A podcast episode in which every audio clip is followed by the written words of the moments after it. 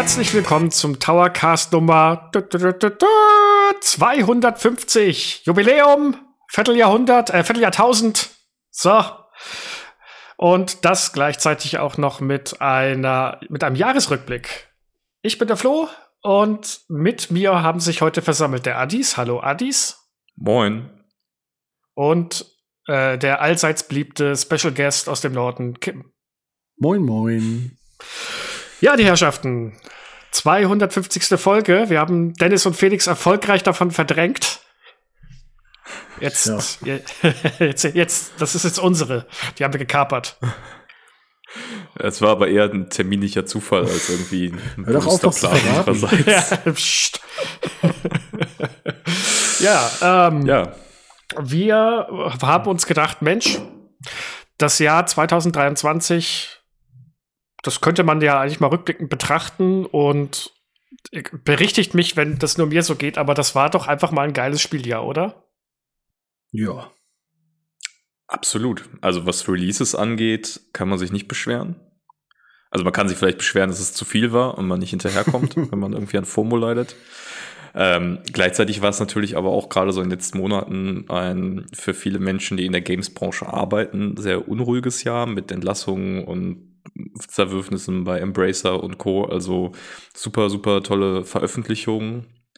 Äh, und gleichzeitig so ein bisschen das Gefühl, dass äh, sich da vielleicht so für die nächsten Jahre und was da so kommt, so ein kleiner Sturm anbraut in der Branche. Aber das äh, ist jetzt nur. Du kommst hier direkt im Downer in in rein, weißt du? Ja, genau. Und Antis kommt gleich mit sagen, oh, es ist ja alles ganz schön, aber habt ihr schon mitbekommen? Mhm.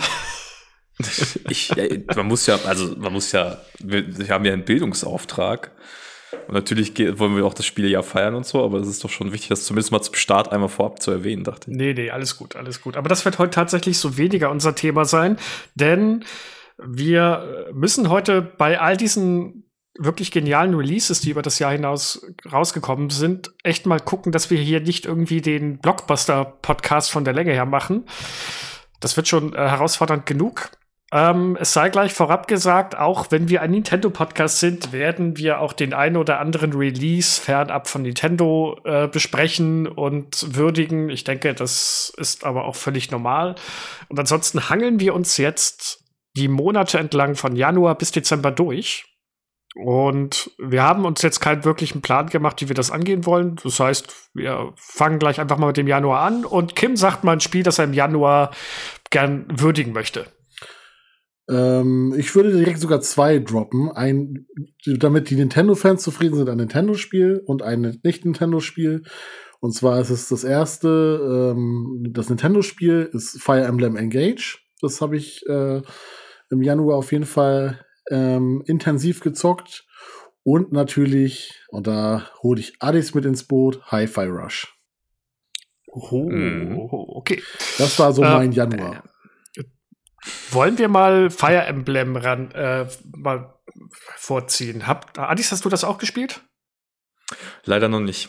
Ich habe es auf dem Pile of Shame und ich will es auf jeden Fall nachholen, aber ich bin noch nicht dazu gekommen und ja, wie es dann so ist, dann zieht es irgendwie an einem vorbei erstmal. Aber ich habe also ich habe es auch nicht gespielt, aber allein deswegen, weil diese, weil die Fire Emblem Spiele mich zwar immer die ersten paar Stunden begeistern können und dann verlieren sie mich irgendwie, aber ich habe schon ähm, damals ja im Test von, ich glaube, Daniel hat es bei uns getestet, ja auch gelesen, dass das in einigen Stellen wirklich sinnvolle Ergänzung sein sollte. Und man hat, glaube ich, auch diese ewig langen Laufwege und Co. alles, also diese ganzen Sachen, die einem Free Houses gestört haben, sind irgendwie beseitigt worden. Ist das, stimmt das so, Kim? Ja, das ist korrekt. Also ähm, von der Gameplay-Seite würde ich sagen, ist das auf jeden Fall in vielen Bereichen verbessert worden und hat mir auch grundsätzlich sehr, sehr gut gefallen. Ähm, was man im Vergleich zu Three Houses aber sagen kann, ist, äh, dass die Story halt echt Hanebüchen ist. Also nicht das, also oftmals äh, geht's da ja ins Übernatürliche und ähm, da kommen ganz komische Wendungen zustande. Aber für mich steht Fire Emblem auch immer so ein bisschen für eine interessante Story und dass man mit den Charakteren irgendwie auch eine gewisse Bindung eingeht. Das ist ja auch dieser äh, Socialism-Aspekt quasi, der da mit drin steckt. Und der ist halt in diesem Spiel nicht so gegeben, was aber auch dafür sorgt, dass man oft gesagt hat, der Teil ist halt vielleicht auch ein guter Einsteigerteil, weil man da halt nicht so zugemüllt wird mit diesem ganzen äh, Simulationsquatsch und ähm, den ganzen Beziehungskram und so. Es gibt, es, es kommt auch vor, aber halt wesentlich reduzierter. Und ähm, ja, Story kann man letztendlich auch, wenn man jetzt irgendwie nicht da komplett tief einsteigen will, eigentlich skippen, mehr oder weniger. Und dann bleiben halt letztendlich nur noch äh, ja, die interessanten Kämpfe übrig und das Aufleveln der Charaktere und das macht richtig, richtig Bock. Ich glaube, man muss auch mal sagen, äh, Entschuldigung, Adis, nach dir? Ja, ich wollte nur kurz noch einwerfen. Äh, Sie haben es ja auch, glaube ich, technisch ziemlich bereinigt, ne? Ja. Im Vergleich zu Three Ja. Houses. Also Three Houses hatte einen tollen Artstyle und auch tolle Anime-Sequenzen und so. Das sah alles echt fantastisch aus. Aber es war ja technisch schon sehr krauselig teilweise. Und da hast du gemerkt, boah, die Landschaften sind ein bisschen, Ja. ein bisschen sehr platt. Und bei dem hast du jetzt wirklich das Gefühl, ey, es ist so ein richtig buntes, äh, voller Detail, Liebe äh, sprudelndes Spiel. Engage sieht fantastisch aus. Und, äh, nicht nur das Spiel an sich, auch diese Zwischensequenzen, das ist, ist quasi ein Anime. Also muss man einfach mal sagen. Ich habe da so viele, in meinem ersten Spieldurchgang habe ich so viele Screenshots gemacht. Das ist einfach, also sind hervorragend. Das kann man nicht anders sagen. Sieht bestimmt auf der OLED auch toll aus. Weiß nicht, ob du eine Absolut. hast, aber Ja, habe ich. könnte mir vorstellen, dass es bestimmt toll da wirkt. Man muss sich das auch mal irgendwie ein bisschen vor Augen führen. Das ist gerade erst mal der Januar und dann haut Nintendo schon so ein Spiel raus. Das ist ja auch wirtschaftlich, soweit ich das richtig in Erinnerung habe, wirklich erfolgreich gewesen. Ja, Ähm, wobei man ja sogar gesagt hat, glaube ich, dass äh, Nintendo das recht lange auf Halde hatte, ne? Das irgendwie äh, schwebt, schwebt mir das Ja. im Hinterkopf rum. Ja, ich glaube, es war ein Spiel, das ursprünglich mal für ein rundes Jubiläum angesetzt war. Deswegen hat es ja auch so viele Bezüge zu alten Fire Emblem-Teilen. Die Helden kommen da ja quasi als Geister zurück und vereinigen sich und so. Und ähm, aber es ist ja so eine Nintendo-Angewohnheit, die haben die Spiele dann halt fertig und gucken, wann sie reinpassen und dann liegt so ein Spiel dann einfach mal ein halbes Jahr, Jahr quasi auf der Festplatte, bis man sagt, ja, jetzt ist ein guter Zeitpunkt. Januar haben wir noch nichts. Ähm, ja, aber das spricht dann auch dafür, dass die Spiele dann oft natürlich sehr polished rauskommen, ohne Zeitdruck. Ja. Okay, dann äh, für Hi-Fi Rush überlasse ich euch beiden das Feld. Das ist ein Rhythmusspiel und damit bin ich seit jeher raus. das habe ich mir nicht mal angeschaut, auch wenn es interessant aussah.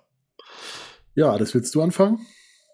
Ja, kann ich gerne machen. Das ist nämlich tatsächlich, äh, das habe ich gespielt im Januar. Das habe ich, äh, ich habe es nicht direkt, als es geshadowdropped wurde, gespielt, sondern ein, zwei Tage später habe ich angefangen und das ist wirklich ein tolles, fantastisches Spiel geworden, das vor, vor Kreativität sprudelt und einfach Spaß macht. Das hat mich so wahnsinnig erinnert an Spiele, so an die Dreamcast-Zeit, erste Xbox-Generation, wo Xbox, äh, Xbox ja auch so sehr ähm, mit Jet, Jet Set Radio und so, also eher so verrückteren japanischen Titeln auch versucht hat, ähm, den asiatischen Markt sich zu erschließen.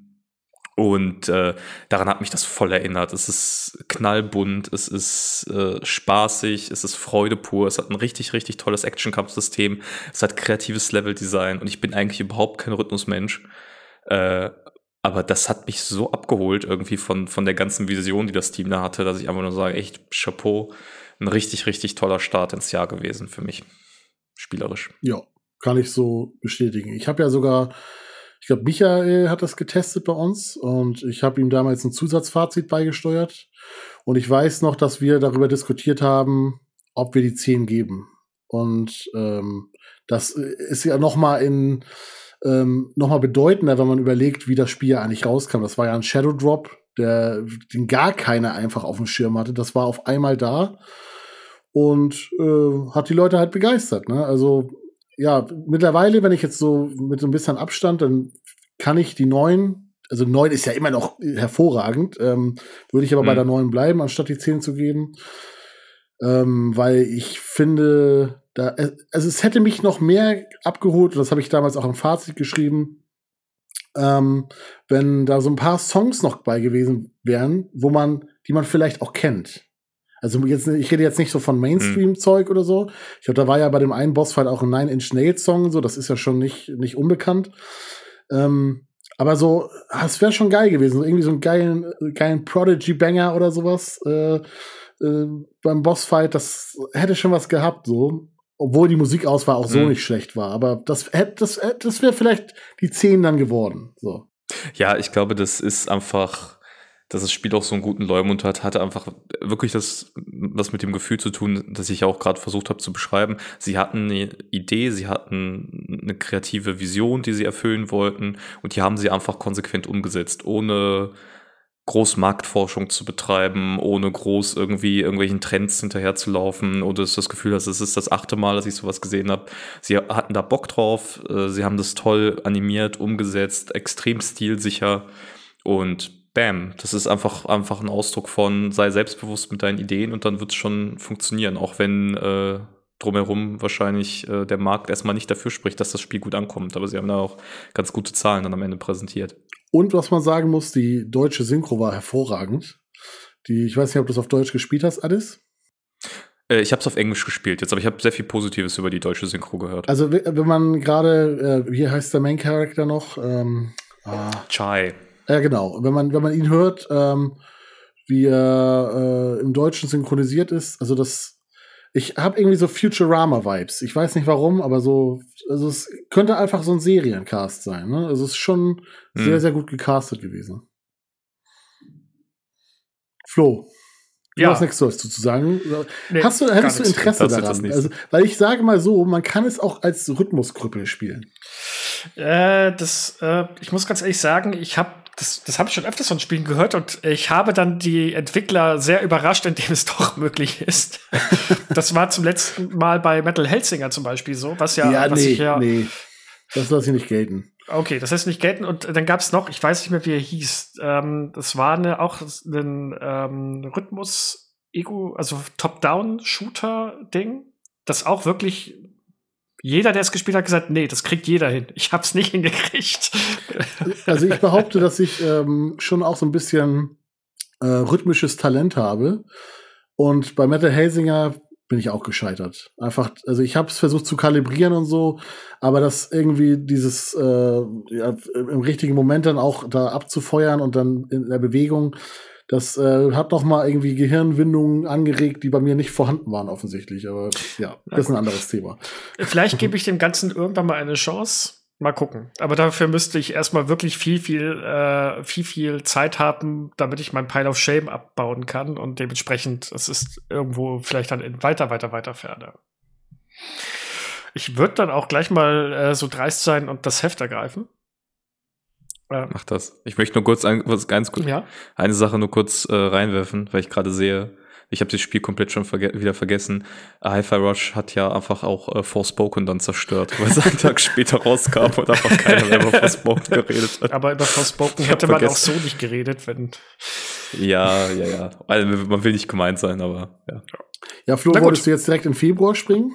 Ah, nee, ich wollte noch, ich wollte auf jeden Fall im Januar noch was sagen. Also da gibt, da gibt's noch zwei, also mindestens zwei Nennungen, die meiner Meinung nach sein müssen. Nämlich zum einen Persona 4 und Persona 3, die auch auf ja. der Switch erschienen sind. Ja.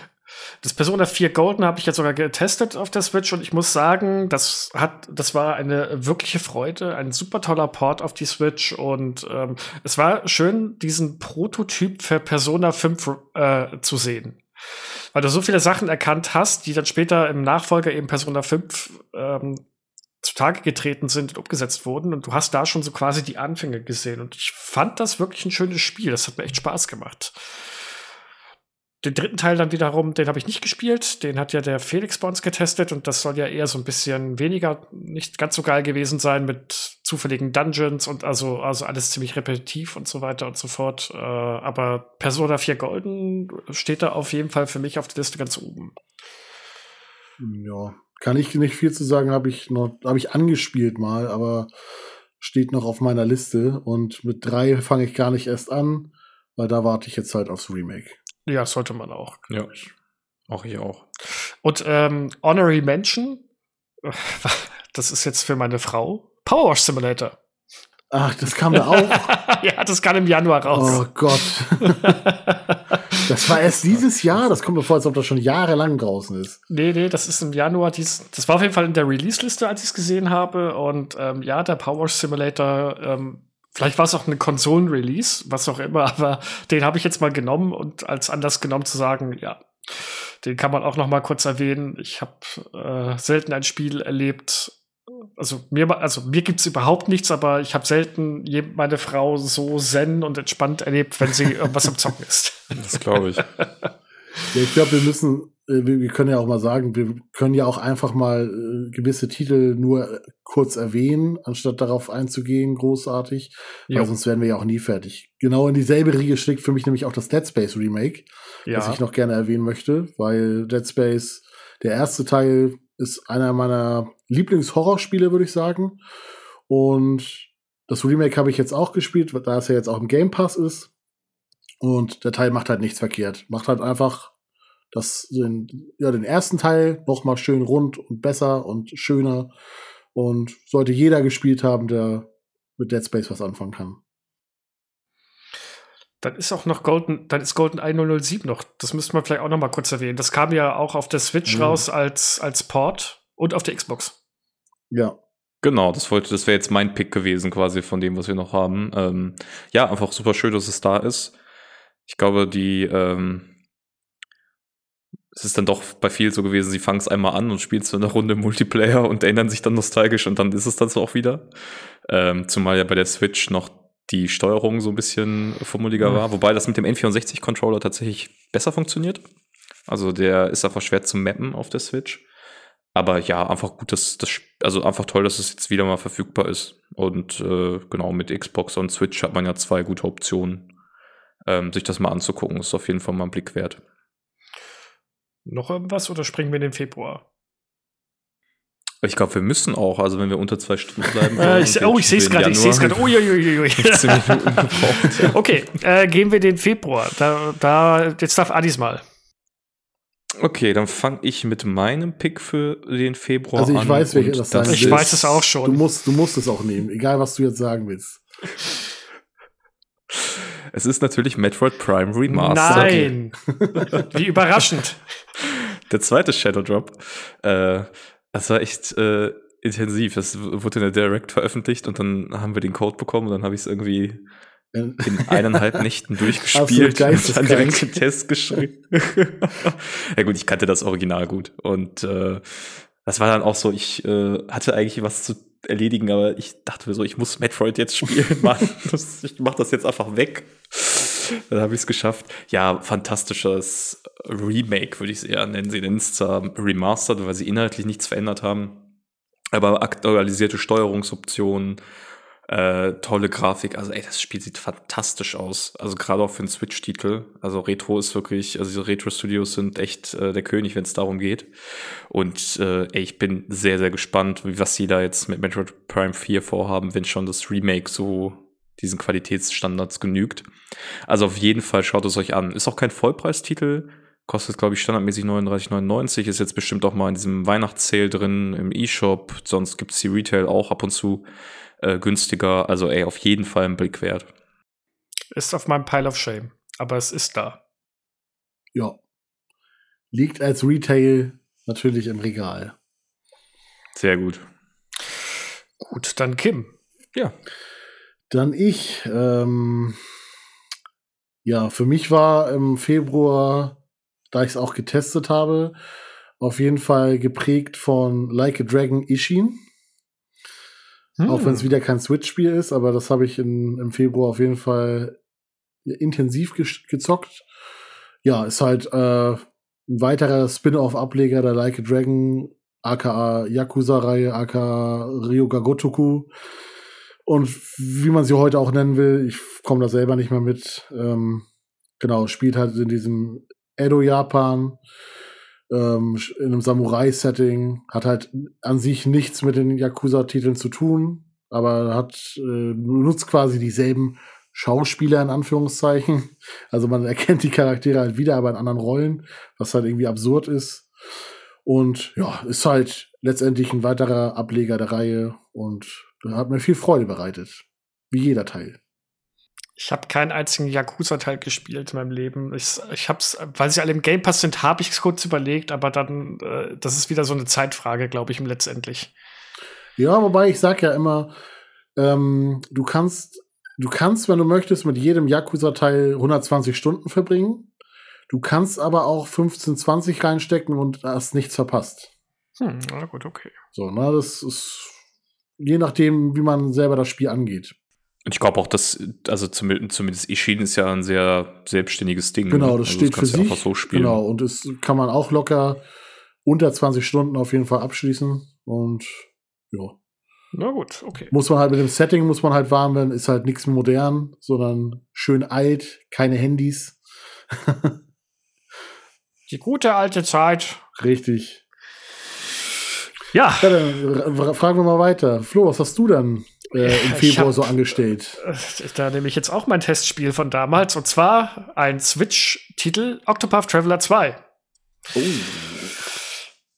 Äh, die eigentlich konsequente und bessere Weiterentwicklung von Octopath Traveler, ähm, wo die Geschichte deutlich besser ist, die Charaktere besser miteinander verknüpft sind, das äh, spielmechanisch einfach viel mehr Spaß gemacht hat. Und ich hatte, als ich es getestet hatte, so Angst, dass Square einfach nur wieder mehr vom selben macht.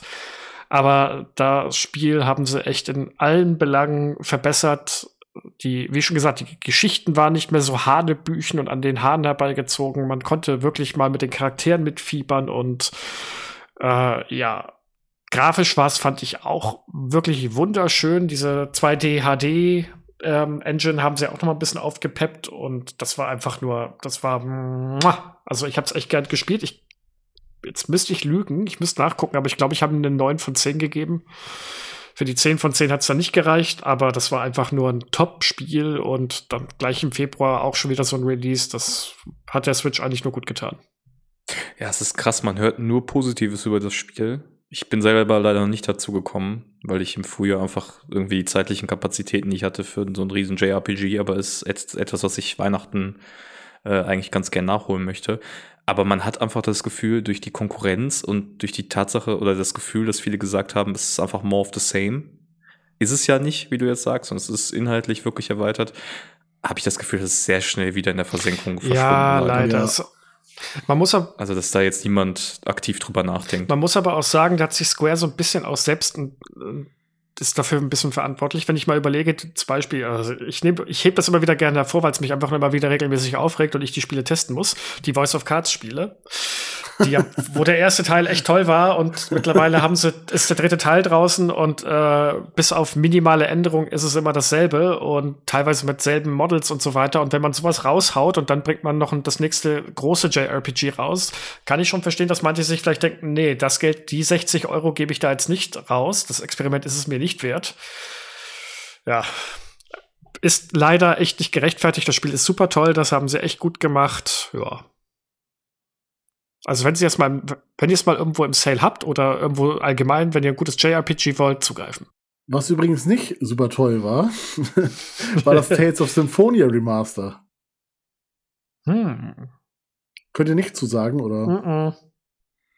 Ich hab, ich weiß nur, dass äh, sie es ziemlich verhauen haben, weil sie haben ja schon irgendwie die GameCube-Version nicht als Grundlage genommen, sondern die PS2-Version, die irgendwie einen, sch einen schlechten Leumund hat. Ja, Und dann ist es auch noch total instabil gelaufen, ne? Also genau. Also nicht mal 30 das Frames. lief auf dem GameCube schon mit 60 Frames und äh, sah jetzt auch nicht äh, wesentlich schlechter aus als die Switch-Version. Noch dazu glänzt die Switch-Version mit unfassbaren Ladezeiten. Ich glaube, die sind mittlerweile ein bisschen besser geworden nach ein paar Patches. Aber ich hab's, ähm, ich weiß nicht, einen Monat nach Release oder so, habe ich es auf der Switch gespielt und seitdem, ja, konnte die Cartridge nicht wieder den, in den Schacht wandern, weil ich einfach so negative Einstellungen dem Spiel gegenüber hatte, obwohl ich, obwohl das Spiel ja grandios ist.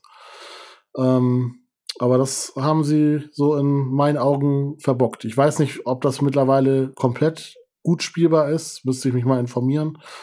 Aber das war schon ein echter Downer damals. Ja.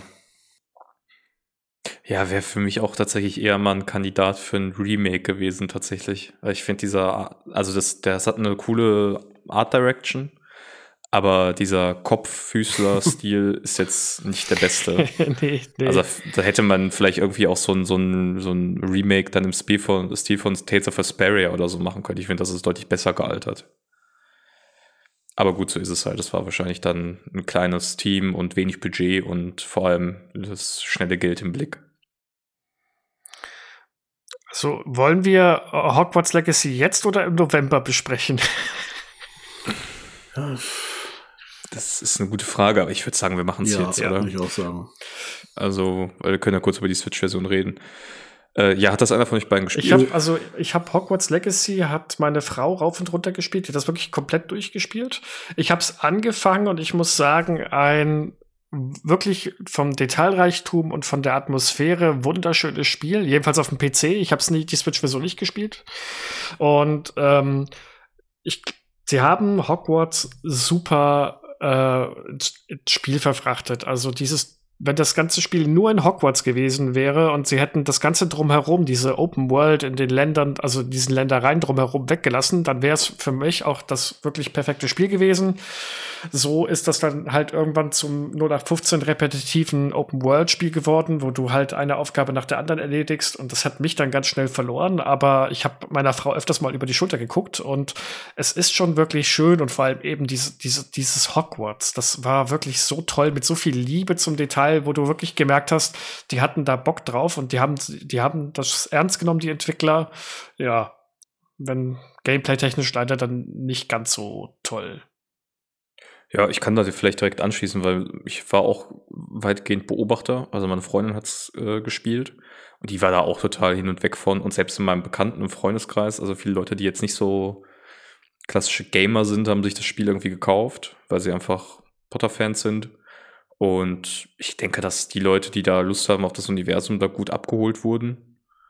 Und für mich als jemand, der jetzt nicht so in der Materie ist, hat es schon am Anfang eine gewisse Faszination, dann durchzurennen und so. Das haben sie wirklich, wie du richtig gesagt hast, da haben sie viel Arbeit und Zeit reingesteckt, dass dieses Schloss cool aussieht. Aber ich fand, es hat spielerisch jetzt nichts gemacht, wo ich äh, retrospektiv gesagt hätte, wow, das war jetzt eine tolle Innovation oder Nee. so. Nee, nee. Also es war einfach gut. ja, So ein ja, ja. klassisches, also für mich so eine klassische 7 von 10 oder Ja, so. genau. Aber halt halt um, gut umgesetzt. Und die Switch-Version, ja, gut, die soll, ist, glaube ich, okay gewesen. Ich habe mir nur Screenshots angeschaut und habe mir gedacht, um Gottes Willen, nie und nimmer würde ich das spielen. Aber das ist halt einfach, weil ich den, weil ich diesen Vergleich zum Original habe. Da, da ist ja auch unter unserem Test mega die Diskussion entstanden, eben weil es auch bei uns mit unter, diesem Aspekt so ein bisschen mit äh, wurde, wo gesagt wurde, okay, man weiß, wie es auf den anderen Konsolen aussieht. Und dann wurde ja schon wirklich viel diskutiert, so, ja, aber man muss doch nur die Switch-Version gelost, äh, losgelöst von all dem sehen und so weiter und so fort. Ich will das jetzt auch gar nicht aufmachen, das Fass. Aber ähm, ich finde es mutig, dass sie es gemacht haben, dass sie Switch-Version überhaupt rausgebracht haben. Und für diejenigen, die gar keine andere Konsole oder kein PC haben, ist das bestimmt ganz nett. Aber das, also es sieht für mich nicht aus, als ob das mega groß Spaß machen würde oder da wirklich diese Atmosphäre bei rumkommt, die man auf den anderen Plattformen hat. Nee. Aber man muss schon sagen, äh, gerade in Zeiten, wo unfertige Spiele eher die Regel als die Ausnahme sind, muss man sagen, sie haben ja nachträglich auch die, die, ähm, ja, die Xbox One und die PS4 beliefert und die Version soll schon ganz okay gewesen sein. Und irgendwie hat ja jeder erwartet, dass die Switch-Version gar nicht rauskommt oder wenn, dann einfach sowieso völlig katastrophal wird. Äh, Und letztendlich- unter anderem wir. Ja, genau. So, und letztendlich, aber kam es dann halt doch irgendwie raus und fu funktioniert zumindest so. Und das muss man eigentlich schon mittlerweile wertschätzen. So. Ja. Ist nicht normal. Nee, ist es nicht. Also, wie gesagt, das muss ja auch okay sein. Für die Technik der Switch ein guter Port. Aber da sind wir halt bei dem Punkt für die Technik der Switch und das ist halt, ja. Ja, aber es ist auf jeden Fall eine Option. ne? Genau. Und wir haben ja auch ein paar äh, Nintendo-Only-Hörer und Leser und also ich glaube, wenn ihr da wirklich Lust drauf habt, dann ist das eine, eine legitime Option, das so zu machen. Ähm, bevorzugt würde ich allerdings auch immer zu den äh, Ver- Versionen auf den größeren Konsolen greifen. Ja. Von der Leistung her. Juti. Ich sehe hier aber gerade eine Ja. Sache im Februar dürfen wir nicht, zumindest müssten wir es nennen. Ich habe es leider nicht selber gespielt. Äh, Kirby's Return to Dreamland. Deluxe. Ah, ja, das Re stimmt. Wii Das Remake. Remaster, Remake, genau, von dem Wii-Spiel. Ich habe mal die Demo davon gespielt. Das fand ich eigentlich ganz, ganz putzig. Es hat so ein sehr zugängliches 2D-Kirby. Kirby-Spiel halt. Also, glaube ich, in seiner Reinstform. Ja. Ich war, glaube ich, zu der Zeit gerade so ein bisschen Kirby, Jump Run, whatever, übersättigt. Deswegen, das kam für mich nicht zu einer guten Zeit. Deswegen habe ich es bis heute noch nicht gespielt, aber wird natürlich irgendwann nochmal nachgeholt. Gut, dann äh, würde ich sagen, ich höre keine weiteren, aber eins müssen wir noch nennen. Aber eins müssen wir noch nennen. ja, Einfach nur der Vorst Vollständigkeit halber. Ja. Die PSVR 2 kam raus. Hm, stimmt. Müssen oh, wir auch. Das habe ich auch schon wieder nicht, vergessen. nicht weiter drüber reden, aber ich wollte es der Vollständigkeit halber zumindest erwähnt haben. Okay, sehr cool. Äh, ja, gut. Da ich keine Playstation habe, läuft das bei mir unter ferner Liefen. Kommen wir zum März. Da habe ich ehrlich gesagt nur zwei Titel bei mir stehen. Einer, einen, den ich getestet habe, und zwar Have a Nice Death. Meine äh, Rogue-Light äh, Überraschung des, der ersten Jahreshälfte, so im Allgemeinen. Hat mega Spaß gemacht, war echt ein tolles Spiel und äh, ist ein Roguelite. Also von daher muss man jetzt nicht so viel zu sagen. Es hat, es hat mich äh, angefixt und alles drum und dran, hatte einen super tollen Humor, äh, sah schön aus. Ja, fand ich gut. Hat das einer von euch gespielt? Ne? Keiner? Nope. Ich habe es noch nicht gespielt, aber ich habe mir die physische Version Oh. gekauft, die es jetzt gibt bei Pixel Love Games, weil ich den Arztteil auch so toll fand. Und das ist auch so etwas, was ich über die Feiertage mir aufgehoben habe. Lohnt sich auf jeden Fall. Du wirst deinen Spaß damit haben. Ja, es hatte mich auch vom Humor so ein bisschen an, also es wirkte so ein bisschen wie eine Mischung aus Hades und Death's Store. Mhm, ja, doch. Und es waren zwei Spiele, die mir sehr gut gefallen haben, deswegen dachte ich, da mache ich nichts falsch mit. Und das ist ja das Schöne an einem physischen Spiel. Im schlimmsten Fall verkaufe ich es einfach weiter. das ist richtig. Das Du kriegst ihn nicht mehr überzeugt. Hör auf. äh, was war denn dein zweiter Pick, Flo? Ich hab, Ähm, hab ich, glaube ich. Der zweite Pick ist wirklich nur der Erwähnungshalber, weil ich, das muss man, glaube ich, erwähnen, äh, The Last of Us Part 1. Ich bin ein bisschen enttäuscht, Flo. Wieso? Was habe ich, habe ich irgendwas in der Liste übersehen? Du hast nicht äh, das Dead Cells DLC gespielt? Ähm, den habe ich jetzt extra nicht reingenommen, weil es nur ein DLC ist. Ähm, doch, den habe Ja, ich okay. natürlich, den habe ich natürlich gespielt und ich habe ihn geliebt. Aber ich habe ihn jetzt mal nicht in die Liste mit reingenommen, weil es wie gesagt nur ein DLC ist. Na gut. Aber sei trotzdem erwähnt, ist hervorragend. Holt es euch. Ja. Sowieso, Dead Cells immer. Habt, habt ihr da irgendwie noch was? Ja, ich Ja, hätte natürlich was. hat Adis noch was. Ich weiß auch ganz genau ich hab, was. Also ich. du kennst mich mittlerweile ganz gut, Richtig, Kim, kann das richtig. sein? du hast dir davon erst die Retail für die Xbox geholt. Das weiß ich noch. Ja, genau. Äh, Resident Evil 4, das Remake. Ah, Es ist trotzdem passend in einem Nintendo-Podcast, weil das Original ja für ganze acht Monate ein GameCube-Exclusive war. Ähm, weil Shinji Mikami das so wollte damals. Ja, Resident Evil 4. Also Capcom ist einfach, äh, auf die lasse ich mittlerweile nichts mehr kommen. Das ist für mich seit mehreren Jahren einfach der Goldstandard, was, was gute Releases angeht. Also ich habe, abgesehen von dem etwas zerschnittenen Resident Evil 3 Remake, gab es, glaube ich, kein Spiel seit mindestens 2019 oder so äh, von Capcom, das mich irgendwie enttäuscht hätte.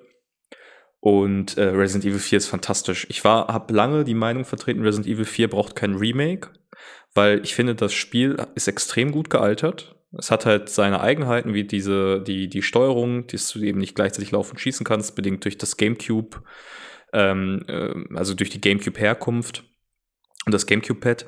Äh, das haben sie jetzt alles über Bord äh, geworfen. Du hast jetzt eine moderne Steuerung. Sie haben die, das Spiel insgesamt düsterer gemacht, also mehr so in die Horror-Ecke von Resident Evil 2 reingeschoben, während das Original schon ziemlich goofy ist und sehr, sehr hell einfach an vielen Stellen. Ist das jetzt sehr dunkel gehalten. Und äh, atmosphärisch, Gameplay, alles fantastisch. Also richtig, richtig toll. Das sind 20, ich glaube, so, man braucht so 18 Stunden roundabout. Oder habe ich zumindest gebraucht. Und das ist eine richtig geile Zeit. Also, wenn ihr da die Möglichkeit habt, ähm, das irgendwie zu spielen, auf welcher Plattform auch immer, auf der Switch gibt es ja leider nicht. Vielleicht dann auf der Nachfolgekonsole könnte ich mir vorstellen, dass es mal portiert wird. Äh, es lohnt sich, es lohnt sich wirklich. Ja. okay. Jetzt Ihr seid keine Resident Evil Doch, Fans. doch, doch, ich, doch, doch, doch, doch, doch, doch. Ich habe äh, Village und Dings hier, ähm, Biohazard gespielt und so weiter, aber ich habe das Vierer irgendwie nicht auf dem Schirm gehabt, also wirklich die ganze Zeit nicht. Und ich höre immer nur rauf und runter, gerade jetzt, wo es in die Jahresrückblicke geht, dass das so ein tolles Spiel ist. Und es ist tatsächlich jetzt auf meiner, auf meiner Wunschliste. Ich werde es mir, denke ich, holen. Bei mir sieht das genauso aus. Nur mit der Tatsache noch, dass ich die Remakes von Teil 2 und 3 gar nicht gespielt habe und die Oh. äh, und das äh, durchaus gerade, also ich kann dich beruhigen, ich spiele gerade Teil 2, deswegen ich bin dran. Das ist gut. Ähm, aber die sind auch, die, die gibt's mittlerweile beide jeweils für einen Zehner und ähm, deswegen habe ich mir die jetzt erstmal geholt und äh, ich habe ich hab eh genug, ich habe keinen Zeitdruck. So, ich spiele jetzt erstmal die äh, der Reihe nach weg und dann kommt danach halt irgendwann Resident Evil 4. Ja, alles gut, es rennt nicht weg. Die Story ähm, ist jetzt auch nicht besonders spoilerwürdig. ich Da kenne das Spiel auch, passieren, also, denke ich mal. Ne? Also, es ist, Insofern, äh, ja, Resi oh, Resident Evil 2 ist auch toll. Jetzt habe ich, jetzt muss ich, äh, hätte ich Lust, die Chill-Kampagne nochmal zu spielen. Die fehlt mir noch. Ich habe das erste Mal mit Leon gespielt. Ja. Okay. Wir lassen den März hinter uns und kommen den April. nicht. Nein, nein, nein, nein, Nein, nein. wir lassen ihn nicht hinter uns. Ah, okay. Ich sehe wir schon. müssen zwei- als, äh, als ja, wir müssen- Nintendoaner auf jeden Fall auch das Bayonetta Origins äh, erwähnen, das Prequel zu den Bayonetta-Spielen. Ich selber habe es nicht gespielt, Ja. aber als äh, Exklusivtitel müssen wir es auf jeden Fall erwähnt haben. Ja, okay. Auf jeden Äh, Fall. Ja, hast du recht. Wir haben es erwähnt. Ich glaube, jetzt dürfen Jetzt, wir. jetzt, jetzt, dürfen ge- wir. jetzt gehen wir den April. Möchte jemand zuerst? Ich würde sagen, Kim war jetzt. Also Ja. Gar nicht mit einem also, Pick dran, oder? Willst du Wenn einmal? ich so durch die Liste gucke, dann ähm, davon gespielt habe ich auf jeden Fall Coffee Talk Episode 2. Das ist aber wahrscheinlich eher so ein, ja, ist jetzt so ein Nischentitel, müssen wir jetzt wahrscheinlich nicht groß drüber sprechen. Genauso wie Grim Grimoire Once More. Das ist auch ein sehr, sehr nischiger Titel. Mein Testspiel für den April kann aber wieder erwähnt werden. Und zwar war das ein weiterer Exklusivtitel für die Nintendo Switch, das ja, Remaster, Remake, whatever, Advance Wars 1 plus 2 Reboot Camp. Die, der Strategieklassiker des Game Boy Advance, der Game Boy Advance Konsole. Habt Berührung? Nein, aber ich habe deinen Test lektoriert, von daher weiß, habe hab ich mich da ein bisschen eingelesen gehabt und ähm, ich hatte kurz überlegt, ob ich mir denke, boah, das holst du dir und dann habe ich mir gedacht, es gibt so viele gute Taktikspiele auf dem PC, die ich noch offen habe, also muss ich mir jetzt keins für die Switch kaufen. Ich habe es mir geholt. Ich habe auch reingespielt und dann ist aber irgendwas dazwischen gekommen. Deswegen habe ich jetzt nur ein paar erste Missionen geschmacht. Aber es macht Laune. Also es ist ein sehr ja, man, also man merkt die Herkunft von, von früheren Handheld-Konsolen, merkt man den Titel an. Aber das schmälert nichts daran, dass es einfach ein bewährtes und gutes Spielprinzip ist. Also Nee, stimmt. kann ich auf jeden Fall auch empfehlen. Aber ich muss sagen, man, wie du sagst, man, man merkt äh, das Alter halt im Prinzip an, was jetzt grundsätzlich nicht schlimm ist. Aber man merkt, dass, ähm, ja, dass der, dass der Genre-Standard quasi mit der Zeit immer weiter gewachsen ist und mittlerweile so weit oben ist, dass das ehemals absolut hervorragende Advance Wars, was irgendwie für mich immer so der Strategietitel war, unabhängig jetzt ähm, von Nintendo-Konsolen, ähm, ist halt jetzt nicht mehr so der, der, der Genre-Primus, weil es einfach mittlerweile so viele gute Strategietitel gibt, dass man da nicht mehr hervorsticht. Und das, das, das äh, ja, lässt mich ein wenig traurig zurück, weil ich, ich selber weiß ich noch, als, als es angekündigt wurde und dann auch verschoben wurde und so, dass ich da, ähm, glaube ich, ein bisschen was anderes erwartet habe und so viel Nostalgie natürlich damit reinspielt, ganz klar. Und wie gesagt, es ist auch immer noch ein hervorragender Titel. Aber ähm, ja, das Genre ist einfach zu gut, muss man einfach sagen. Kann, kann man eigentlich sagen, dass das aber trotzdem auf der Switch eine der wirklich empfehlsameren Titel, was Strategie an sich angeht, ist? Weil, okay, jetzt, wir hätten jetzt Fire Emblem mit, Oh. äh, mit dem ganzen, aber Rollenspielgerüst drum, aber für Leute, die einfach nur Strategie haben wollen? Ja, würde ich sagen. Aber du hast es ja gerade selber schon angesprochen. Selbst da kann man drüber streiten.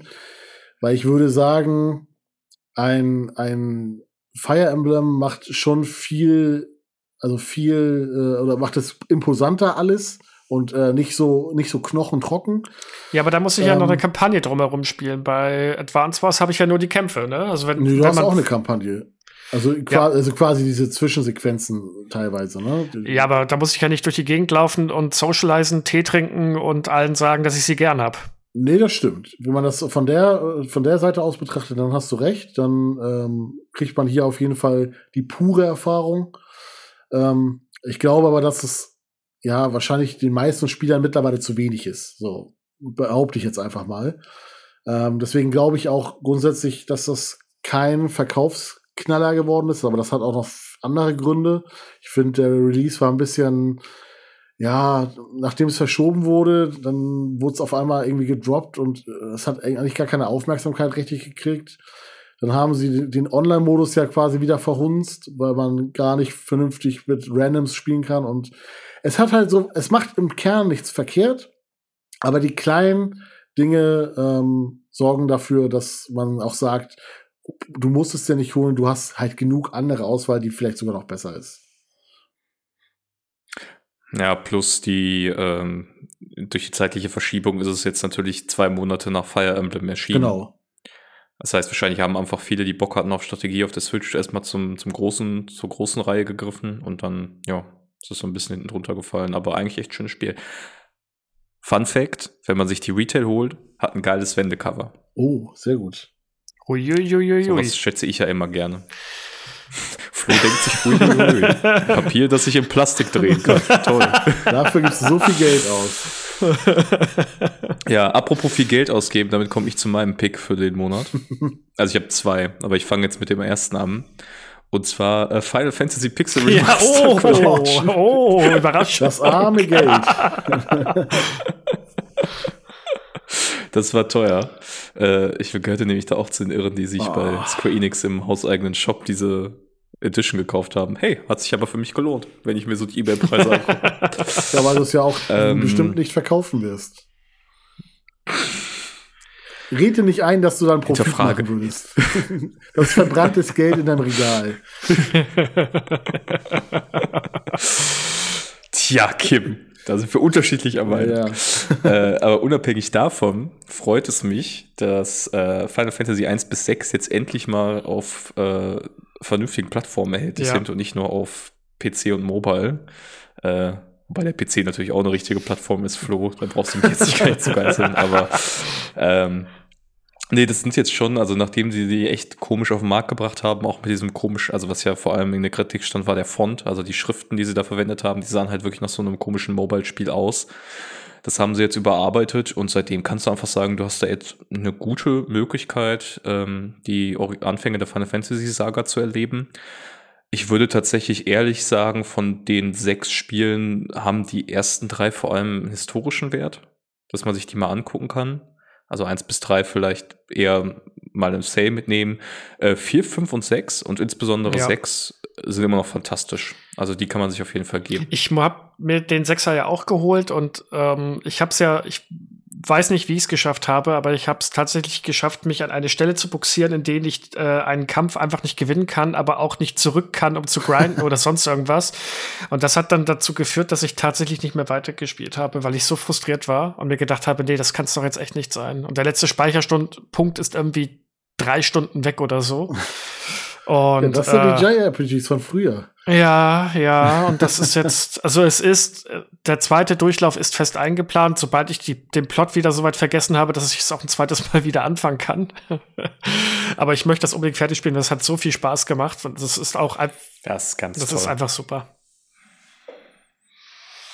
Das habe ich mir damals sogar noch extra als Super Nintendo, also bevor es irgendwie dort veröffentlicht wurde, als Super Nintendo-Spiel geholt. Weil ich es unbedingt mal nachholen wollte. Das äh, ist toll. Was, also, was wäre denn dein zweiter Pick gewesen? Oder was ist dein zweiter Pick? Mein zweiter Pick, ich weiß nicht, ob ich das, ob ich jetzt dem äh, Kim da was äh, wegnehme. Ich denke. Wo du hast deine nee, schon ich hab, genannt, ne? Ich habe ja gut habe ich, aber ich hätte jetzt auch noch einen und es könnte durchaus sein, ja. Erwähne den Titel. Es, äh, äh, ist Star Wars Jedi Survivor. Ja, das hatte ich auch. genau. Das, äh, aber dann, Flo, dann lass ich dich vielleicht mal reden, nachdem Kim und ich jetzt schon ein bisschen ausgeholt haben im April. Äh, ich hätte nachher auch noch einen Titel, aber das trotzdem, ähm, Jedi Survivor ist halt einfach die konsequente und wie ich finde, richtig gute Weiterentwicklung von Fallen Order. War äh, richtig schön inszeniert, hat Spaß gemacht, hatte auch äh, die, diese, diese typische Souls Light, würde ich mittlerweile sagen, weil wie ein Souls-like ist es ja im Endeffekt dann oh doch nein. nicht. Mach nicht das Fass jetzt auch noch da. oh doch, mache ich, mache ich. Also für mich ist das tatsächlich äh, auch ganz angenehm. Ich meine, ich habe Elden Ring und so durchgespielt, aber so Spiele wie Dark Souls, da verzweifle ich immer regelmäßig dran. Äh, bin ja schon froh, dass ich einen weiteren Titel, der dieses Jahr kommt, noch durchspielen konnte, der in das gleiche äh, Genre reinschlägt. Aber ähm, das ist halt, äh, Jedi Survivor ist für mich halt so dieses lebendig gewordene äh, Ausleben von Fantasien, diese, du bist der Jedi-Ritter und das Kampfsystem fühlt sich so schön an, so, so, so äh, nachvollziehbar. Wenn du campst, hast du wirklich das Gefühl, okay, du, du wehrst jetzt gerade Blasterschüsse ab, wenn du zum richtigen Zeitpunkt drückst, du schlägst mit genug Wucht zu und so weiter und so fort. Was mich ein bisschen genervt hat, ist, dass es tatsächlich mehr in Richtung wirklich große Open World gegangen ist. Aber die Bereiche habe ich dann einfach ignoriert und habe die nicht gespielt. Also war alles gut. Ich habe nur die Kampagne verfolgt und äh, da hatte ich meinen wirklichen Spaß mit dem Spiel. Ja. Vielleicht ergänzend, ähm, es ist ja jetzt leider nicht für die Switch erhältlich, äh, aber es erinnert, also sowohl der Erstling als auch Jedi Survivor erinnern mich ganz stark an die klassischen Zelda-Spiele. Weil sie schon so eine Art Dungeon-Design voraussetzen. Du hast halt eher so lineare Kletterpassagen.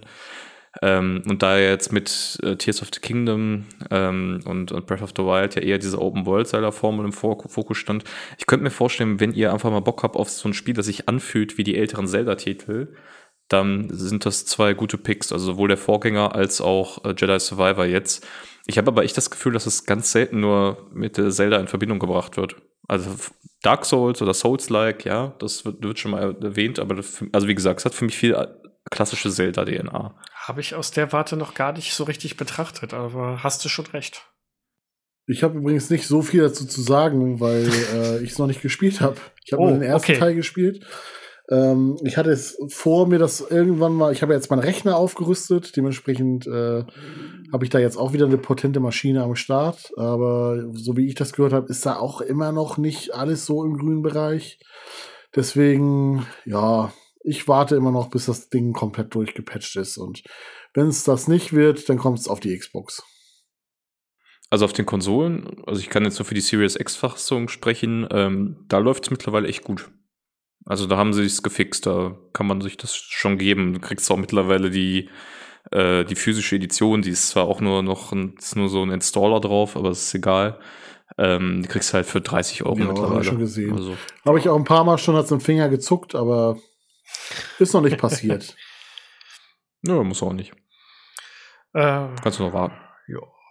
Dann hätte ich tatsächlich noch eine Honorary Mention. Das ist auch, das verfällt auch unter eher nicht so wichtig, aber ich fand das äh, total toll umgesetzt. Bramble. hm, Habe ich von gehört, ja. Zumindest. Das, The Mountain King, Ja. ne? Oder wie heißt ja, das? genau. Und das ist halt einfach diese Umsetzung von Sagen, äh, vor allem eher so europäische oder nordische Sagen, also jetzt nicht in Richtung Wikinger, aber so äh, Trolle und dergleichen, als äh, bisschen wie ähm, Limbo und dergleichen, also oder Na äh, Little Nightmares. Das war ein großer Überraschungs, also Überraschungshit für mich, so ein bisschen. Den hat mir meine Frau auch äh, gezeigt und ich dachte erst, ja gut, okay, so ein äh, wieder so ein Little Nightmares eben Limbo, wo man aufpassen muss und man kann, wenn man nicht aufpasst, stirbt man öfters und so weiter und so fort. Aber das hatte so viel Atmosphäre und äh, hat so richtig diesen diesen, Euro, diesen europäischen Märchen- und Folklore-Vibe ausgeatmet äh, und versprüht. Das war echt, das war toll. Das wollte ich jetzt einfach noch mal erwähnen. Hat noch jemand was für den April?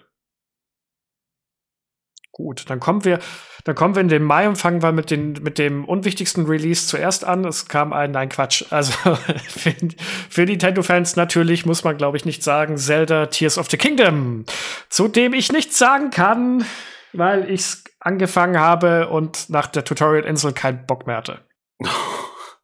Flo, ey. ähm, Bre ja, ich finde, so, sorry, ganz kurz noch. Ich muss, muss sagen, Breath of the Wild habe ich komplett durchgespielt. Ich habe das rauf und runter gesuchtet und ich habe mich so auf Tears of the Kingdom gefreut und dann habe ich es angefangen und es hat mich einfach nicht packen können. Und ich kann nicht mal sagen, woran es liegt. Es hat mir einfach keinen Spaß gemacht. Ich hatte einfach keinen Bock mehr weiterzuspielen ab irgendeinem Punkt. Das ist sehr, sehr interessant, weil jetzt kann ich nämlich äh, auch unter anderem mit diesem äh, Stigma mal aufräumen, von wegen, dass ich der Zelda-Hater wäre. Denn, kleiner Spoiler vorweg, äh, ich fand's sehr, sehr gut.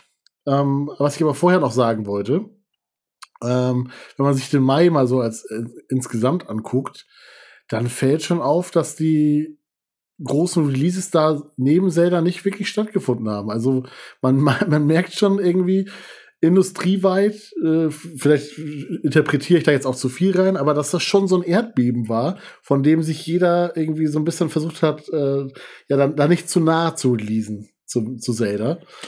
Ähm, also sorry, kannst du mal bitte Redfall und Herr der Ringe Gollum ein bisschen Respekt Oder Marvels Midnight Suns, hallo? Ja, guck mal, das, genau, das ist nämlich der Punkt. Marvels Midnight Suns, soweit ich weiß, das ist gar nicht so ein schlechtes Spiel. Ah, ich hab's ja, ja getestet. Ich hab's ja, ja getestet. Okay. Also, was heißt getestet? Ja. Ja, äh, aber selbst, selbst für ein 7 von 10 Spiel, es kriegt nicht die Aufmerksamkeit, die es vielleicht kriegen könnte, wenn es neben Zelda released. Und ja, deswegen ist, ist es, glaube ich, noch mehr gefloppt, ja, als es, schon. weil Marvel ist eigentlich eine Lizenz, da geht was mit. So, ne? Aber ja, lass uns über Zelda reden, weil ich fand nämlich, ähm, Zelda Tears of the Kingdom, nachdem ich ja immer gesagt habe, oh, Breath of the Wild hat mich gelangweilt und äh, ich kam nicht rein. Das war mir zu viel Open World und so. Ich fand Tears of the Kingdom hervorragend. Und ich weiß noch genau, wie ich hier saß und ich habe zwei Monate, glaube ich, gefühlt nichts anderes gespielt. Hab diese, hm. mir diese Fahrzeuge da wie in Minecraft zusammengebastelt und hab mir einen Keks habe mich einen Keks gefreut, wie ich über diese äh, Monorails da äh, gefahren bin ähm, in die in die Wolkenstädte und so. Und das ist einfach, das weiß ich nicht, das hat hat so einen ganz ja ganz eigenen Charme, den ich so noch nie erlebt habe und den mir auch Breath of the Wild nicht gegeben hat. Ich kann es gar nicht genauer definieren. Ich kann das schon sehr gut nachvollziehen. Also ich finde es ich find's sehr schwer, Breath of the Wild und Tears of the Kingdom miteinander zu vergleichen weil Breath of the Wild natürlich schon die Grundlage dafür gelegt hat, dass Tears of the Kingdom überhaupt existieren kann, in vielerlei Hinsicht. Und ich glaube, wenn sie mit Tears of the Kingdom angefangen hätten, wäre das auch eine komplette Überforderung gewesen, weil da ja schon unzählige Mechaniken jetzt noch dazugekommen sind. Ähm, ich fand das mit dem Bauen tatsächlich ganz, ganz interessant gemacht. Ich habe nicht verstanden, es gab ja so Menschen, die haben sich da tierisch drüber aufgeregt, aber ich hatte eigentlich das Gefühl, du kannst wenn du da einfach keinen Bock drauf hast, es auch weitgehend lassen. Genau. Also du kannst es einfach auch spielen wie ein klassisches Zelda. Ähm, und dich damit eigentlich mit Ausnahme von so ein, zwei Quests oder so gar nicht weiter beschäftigen. Und ja, das ist schon krass, also wie viel Freiheit man da hat, dass sie, ich finde die Welt auch noch mal sinnvoll erweitert haben, dass du einfach Orte siehst und dann, keine Ahnung, hast da im ersten Teil auf äh, äh mitgeholfen, so ein kleines Dorf aufzubauen und da kommst du jetzt zurück nach mehreren Jahren äh, Pause und das ist auf einmal so eine richtige Stadt mit einem Forschungsfeld drumherum und also sie haben sich da schon sehr, sehr viel Mühe gegeben, das anzupassen, zu verbessern. Und ich fand die Story tatsächlich auch richtig, richtig ja. gut. Äh, obwohl sie auch wieder auf so, so ein Rückblick-System äh, zurückgegriffen haben, von dem ich jetzt nicht so begeistert bin, aber die Story mit dem Sonau, diese etwas antikeren Elemente, äh, das Comeback von Charakteren aus dem ersten Teil, das war schon eine runde Sache. Also ich finde auch, dass sie da eine super Fortsetzung gemacht haben und ich hatte da auch sehr, sehr viel Spaß mit. Ich hatte nämlich vor diesem Bauen auch äh, zuerst Angst, weil das auch überhaupt nicht so meins ist und ich eigentlich gar kein Fan von solcher, solchen Mechaniken bin. Aber es, es wirkte auch in dem Spiel einfach für mich nicht aufgesetzt, sondern wie eine sinnvolle Ergänzung, so wie alle Fähigkeiten, die Link dazu bekommen hat, für mich wie eine sinnvolle Ergänzung äh, gewirkt haben. Da erschienen mir jetzt keine der Fähigkeiten als unnütz oder ähm, ja, weiß ich nicht, dass man sie selten genutzt hat allein dieser Gedanke mit dieser Fähigkeit, dass man da durch Decken schlüpfen kann, ist ja wohl, ist einfach, es ist so, eine, so ein simpler Gedanke, aber es erweitert einfach die Spielmöglichkeiten so brachial, dass man einfach aus Höhlen äh, an Orte kommen kann, wenn man, wenn man äh, schlau genug denkt, dass man halt weiß, ah, okay, das und das ist jetzt über mir, da kann ich dann also rauf. Das, äh, dazu mit dem Untergrund halt dann noch, so, das ist einfach, das erweitert die Spielwelt so massiv und das hat mich echt abgeholt. Und jetzt erklärt Flo mal, warum sie nicht abgeholt hat. Ähm, das ist, ich diese Frage habe ich mir sehr lange sehr, sehr gestellt. Also ich habe mir wirklich lange Gedanken darüber gemacht, warum ich es auch nicht wieder ähm, geholt habe, also gestartet habe. Ich glaube, das Problem war bei mir so ein bisschen, dass ich mich mit auch mit dieser Baumechanik sehr schwer tue und das muss man auch nicht, das habe ich ja Gott sei Dank festgestellt, aber schon diese paar Gehversuche auf der Tutorial-Insel waren für mich jetzt nicht frustrierend oder so, aber das hat mir alles irgendwie nicht so wirklich was gegeben.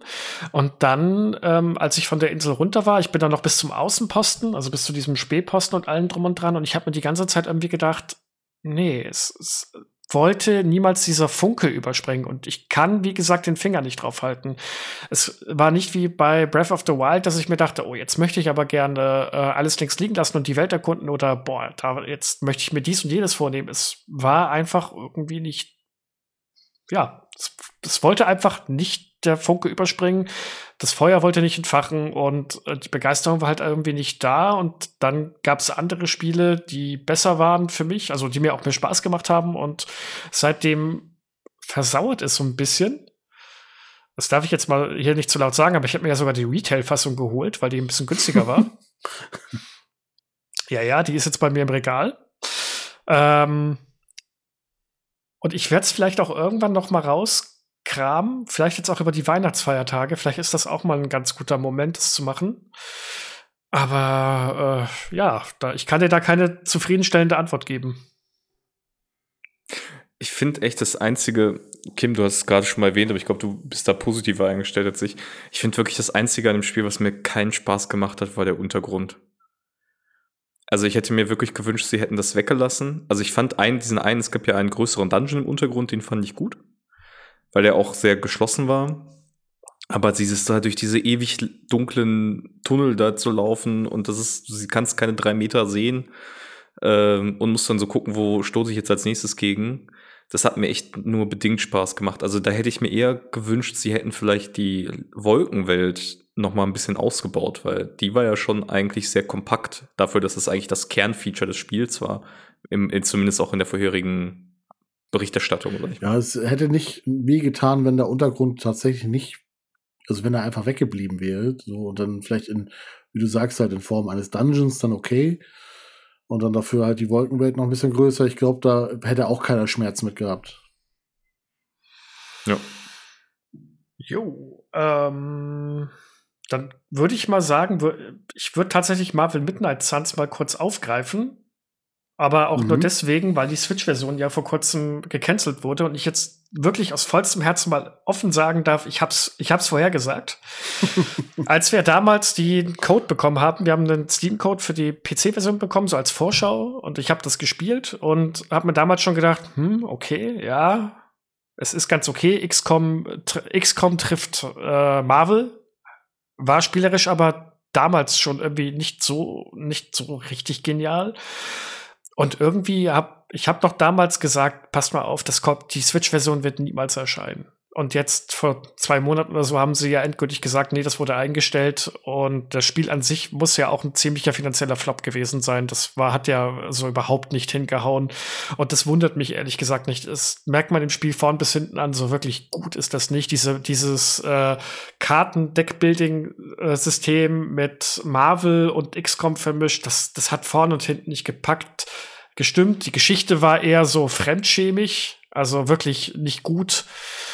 Und äh, ja, also Cringe ist, glaube ich, noch das, was mir am ehesten eingefallen ist, weil du ja deinen eigenen, deinen eigenen Helden, deinen eigenen Ancient äh, Dingsbums da Helden erstellst. Und bei den bei manchen Dialogen habe ich mir einfach nur gedacht, oh Gott, bitte lass es vorbei sein, lass bitte die Schlachten starten oder sowas, aber das, das halte ich nicht mehr aus. Äh, ja, da könnt ihr aber, also ihr habt es nicht gespielt, ne? Ich habe es mir jetzt mal geholt, weil es irgendwie für 15 Euro im Angebot war. Weil ich dachte, es interessiert mich, da mal reinzugucken. Aber gespielt habe ich es noch nicht. Aber ich dachte, für den Preis macht man noch nichts verkehrt. Ja, für den Preis ist es, glaube ich, ganz in Ordnung, ja. Mal reinzugucken, so ein Probierpreis. Ähm, und dann würde ich von meiner Warte noch ganz kurz auch eine Honorary Mention, äh, weil es leider noch nicht auf die Switch gekommen ist, was mich ein bisschen wundert, Darkest Dungeon 2. Ja. Ist immer noch PC-exklusiv, oder? Ja, und das finde ich, also finde ich komisch, beziehungsweise schade, weil das wird sich auf der Switch, glaube ich, echt gut machen.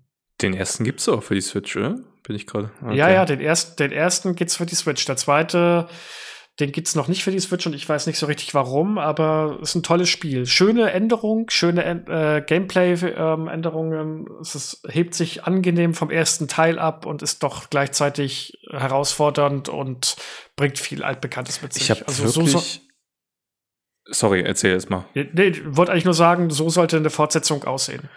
Ja, ich habe wirklich das Gefühl, dass jetzt viele Entwickler einfach warten und einfach gucken, wie es jetzt mit der Switch mhm. weitergeht, weil es ist einfach sehr viel Arbeit. Klar, du hast natürlich eine große Userbase, aber es ist äh, je nachdem, wie aufwendig das ist, ist das halt viel Arbeit. Wahrscheinlich denken sich viele, warum sollte ich das Spiel jetzt importieren zum Endphase, zur Endphase der Switch, wenn ich es in einem Jahr oder so wann auch immer das Thema dann wirklich dann soweit ist, äh, auf den Nachfolger direkt bringen kann und da den Hype mitnehmen kann, bei einer neuen Plattform dabei zu sein. Ja, ist auch richtig. Ist, also ich glaube, gerade bei so Studios mit wenigen Ressourcen ist das vielleicht einfach echt ein Faktor mittlerweile. Habt ihr noch was für den Mai? Nö, das wäre soweit alles von meiner Seite aus. Dann kommen wir in den Juni. Addis, hast du dir da was rausgesucht? Und wenn ja, was? Ich gucke gerade die Liste durch. Also, was sie im Mai dann ausgelassen haben, neben Zelda, haben sie im Juni nachgeholt. ja. Das ist ja hier äh, tausend Sachen, äh, aus denen man wählen könnte. Ja, ich glaube, du erwartest jetzt von mir, und da ich der Einzige bin, der es hier gespielt hat, glaube ich, werde ich das auch machen, dass ich was zu Final Fantasy 16 sage. Ja. Äh, genau, äh, PS5-Exklusivtitel, ähm, zumindest stand jetzt. Ich glaube, eine PC-Version ist angekündigt. Ja, also es ist ein ich habe jetzt so rückblickend nach ein paar Monaten das Gefühl, ein bisschen kontroverseres Spiel geworden, als am, Anfang gedacht. Also da im Vorfeld gab es sehr viel Hype, äh, weil es echt toll aussieht und, und eine dunkle, düstere Prämisse hat und ein bisschen geerdeteren Stil für ein Final Fantasy. Und ich muss sagen, ich hatte sehr viel Spaß damit. Ich äh, fand das Konzept gut, äh, das, das auch als ein Actionspiel umzusetzen äh, die Welt hat mir wahnsinnig gut gefallen. Also Valistea ist total toll in Szene gesetzt und die Story ist am Ende hinaus. Also ich glaube, man erwartet sich was anderes, wenn man es anmacht, aber es gibt am Ende hinaus schon relativ viele Wendungen, die dann nochmal in eine ganz andere Richtung gehen. Äh, bei vielen positiven Sachen, die mir gefallen haben, vom Voicecast, Musik, fantastisch, der beste Soundtrack des Jahres meiner Meinung nach, ähm, muss ich doch sagen, es gab aber auch schon ein paar Limitationen. Also du hast halt teilweise sehr, sehr schlauchiges Leveldesign. Du hast äh, sehr, sehr runtergedampfte Rollenspielelemente. Also die Kritik finde ich berechtigt. Die muss sich der Titel auch stellen, dass da sowas wie Elementarfähigkeiten oder sowas keine Rolle mehr spielen. Und das hätte man integrieren können, dass wenn du gegen Feuergegner kämpfst, Eis mehr Schaden macht oder so. Das ist halt so ein absolutes Staple in Rollenspielen. Deswegen verstehe ich nicht, warum sie das komplett rausgenommen haben. Und ähm, das, der Schwierigkeitsgrad war an einigen Stellen nicht so gut balanciert. Du kannst diesen äh, Final Fantasy Schwierigkeitsgrad erst im New Game Plus machen und dann wird es ein bisschen anspruchsvoller. Aber ich bin kein großer Freund davon, New Game Plus generell zu spielen. Ich möchte ein Spiel spielen, eine Story erleben. Deswegen hätten sie da echt alle Optionen einfach im Vorfeld reinmachen sollen. Äh, abseits davon ist es schon ein richtig, richtig gutes Spiel geworden. Zumindest nach meinem Eindruck. Und ich hoffe, dass Square Enix da jetzt nicht zu lange irgendwie mit dieser Zeitexklusivität wieder vom Berg hält, sondern die sollen das einfach, sobald sie können, sobald der Vertrag abgelaufen ist, für den PC bringen, für die Xbox bringen, für alles, worauf es laufen kann, weil ähm, würde mich für das Spiel freuen, wenn da mehr Leute mal reingucken können. Ja, nicht, nicht gespielt. Nö, die du. Dann, äh, Kim, hast du noch was, was du nehmen möchtest? Ja, was, was nehme ich nicht, fragen wir es mal so. Weil der Juli ist schon sehr vollgepackt. Ähm, was nehme ich denn mal zuerst? Ach komm, weil es gerade so schön ist, der Shadow Drop von Pikmin 1 und 2. Da muss ich ja immer die Fahne hochhalten hier bei euch äh, bengeln. Ja, äh, wurde äh, auf einer Direct halt gedroppt und äh, kam später auch Re als Retail-Variante. Da habe ich dann natürlich zugeschlagen. Kennt man, sind gute Spiele. Ja, schöne Ports. Kann man machen. Aber was mich in diesem Monat noch sehr, sehr abgeholt hat, ist äh, logischerweise mal wieder mein Testspiel aus diesem Monat. Und zwar Ghost Trick Phantomdetektiv. Oh ja. Da guckt Flo aber wie ein Zug, also weiß er anscheinend gar nicht, was hier gemeint ist. Oder? Ich versuche ich versuch das gerade, ich versuche das gerade zu rekapitulieren. Ich habe ich, ich, macht mal weiter, ich guck, ich google mal kurz. Unsere, ich gehe mal Ja. auf unsere Seite. Alice, hast du äh, Berührung mit Ghost Trick? Ja, ich habe die Demo gespielt. Oh ja. Ich hab, bin noch nicht zur Vollversion gekommen. Ja, es ist ein, es ist ein Detektiv-Adventure von dem Schöpfer der Ace Attorney Trilogy oder auch der Ace Attorney-Reihe insgesamt. Ähm, ist aber nicht auf, auf Argumente aufbauend im Gerichtssaal irgendwie ausgerichtet, sondern du löst halt einen Mordfall, genauer gesagt den Mordfall an dir selber. Und du machst das, indem du als Geist die Umwelt, also das, die Umwelt beeinflusst und dann beispielsweise dafür sorgst, dass Menschen, ähm, die sich in einem Bildschirm aufhalten, dann sich so und so verhalten. Zum Beispiel, weil du irgendwas umwirfst, gehen die dann wohin und dann finden sie einen Hinweis, der für die Lösung des Mordfalls wichtig ist. Ähm, also so ein bisschen wie in diesem Film, wie hieß der nochmal, wo der Typ stirbt, aber dann das ist doch, das ist so dieser bekannte Film mit der Töpferszene. Ach, hier, äh, ähm, oh ja. Also so ein Klassiker Oh. 80er, 90er Jahre. Ja, das ist jetzt peinlich. Den- Ja. Flo, du schon. bist doch alt. Was ist, ja, ich bin alt, ich hab, was habe ich gehört? Ja? Der Film, wo der, wo, wo es dieses Liebespaar gibt und der Mann stirbt, aber er ist als Geist quasi noch in der Welt gefangen und Ghost-Nachricht nimmt dann später Ga- Ghost-Nachricht von Sam? Nachricht von Nachricht Sam. von ja, Sam. genau. genau. Also das, die Idee ist quasi die gleiche Ja. bei Ghost Trick. Genau, war vorher ja auf dem Nintendo DS gefangen, ähm, hat auch sehr von, dem, von den zwei Bildschirmen profitiert und von der Touchscreen-Steuerung. Deswegen war es auf jeden Fall auch interessant zu sehen, wie sie das äh, ja, geportet kriegen, weil es kam ja zusätzlich auch auf, dem, auf der Xbox und auf der Playstation und auf dem PC raus. Auf dem PC macht es natürlich noch am meisten Sinn, mit Maussteuerung ganz klar. Aber auch die äh, Steuerung per Analogstick ist hervorragend und äh, es fehlt an nichts. Und ähm, ja, Ghost Trick ist, sage ich sag's jetzt, wie es ist. Ghost Trick ist eines der besten Spiele, die ich je gespielt habe. Und ähm, jeder, der es nicht gespielt hat, der muss es tun. Und jeder, der es dann gespielt hat, wird genau das Gleiche sagen wie ich. Und andere versuchen genauso zu bekehren. Okay. Challenge ist auch kein accepted. Vollpreistitel, glaube Nee, ich. genau. Ich habe es mir aber natürlich Also- aus Japan importiert, als Retail, weil sie nur in Japan erhältlich war. Aber das ist ein anderes Thema. okay. Ähm, dann würde ich gleich mal meinen Pick nehmen, weil das ist auch, geht auch in die Richtung Detektiv und dergleichen, nämlich Master Detective Archives Raincoat.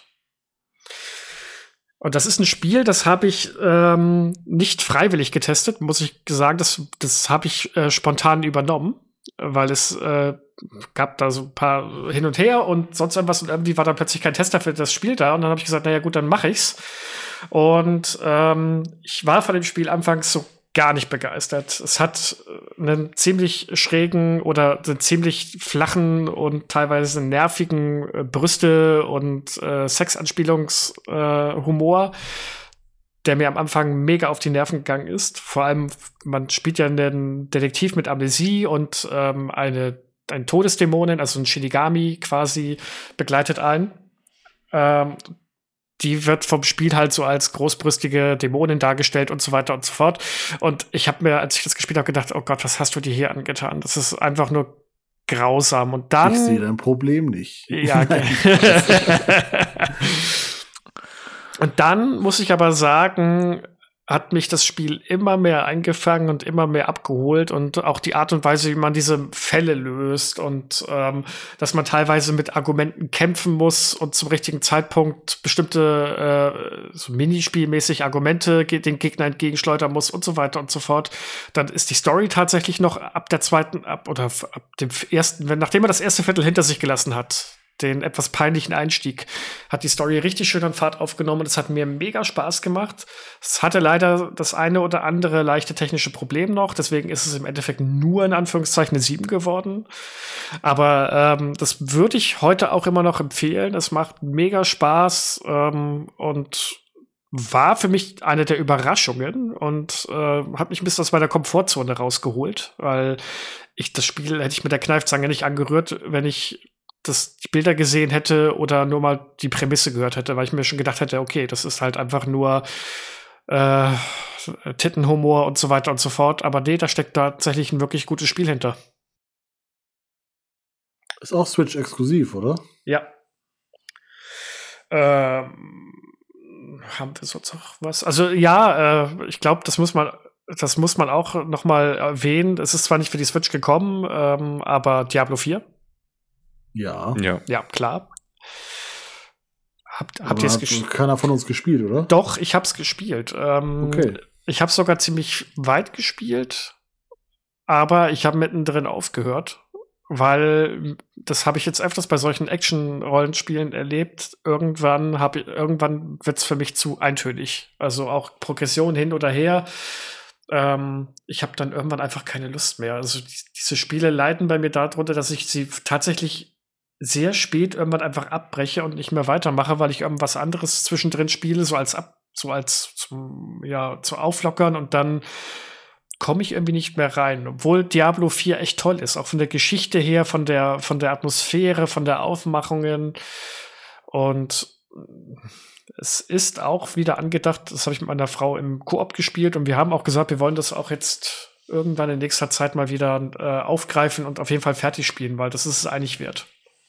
So wie Luigi's Mansion. Ja, danke, dass du mich daran erinnerst. Das hatten wir auch noch. Oh, verdammt. Boah, ey, so viel. äh. Ich hatte als Außenstehender so ein bisschen das Gefühl, dass die Diskussion zu Diablo 4 irgendwann gekippt ist, oder? ja, Also mit, direkt mit, nach Release waren die Leute. mit den, Ja. mit den Season Pass, die, also mit den Seasons, die jetzt gekommen sind, ist das, ist das enorm gekippt. Aber die waren doch von Anfang an klar, dass sie kommen, oder nicht? Ja, das aber war die- jetzt aber ja nicht die- irgendwie, dass sie Hm. nachträglich da reinkamen oder sowas. Nee, das nicht, aber die müssen wirklich beschissen umgesetzt worden sein. Also teilweise auch einfach nur nicht. Ich habe keine Ahnung, ich bin da nicht drin. Also es ist einfach nur das, was ich mitgekriegt habe, ist, jeder schimpft über die Season und wie sie umgesetzt sind. Diablo 3 hatte ja auch schon diese ganzen Seasons und so weiter.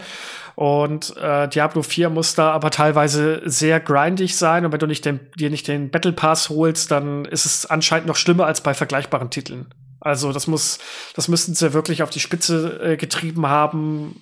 Und ja, Ja, wobei ich sagen muss, die äh, Diablo-Fanbase ist schon so ein bisschen speziell, weil ich kann mich da gut dran erinnern, das war schon bei Diablo 3 so, dass eigentlich da auch jede neue Saison, wenn da so eine neue Saison anstand, es wird immer geflamed und dann spielen sie dann doch alle Diablo.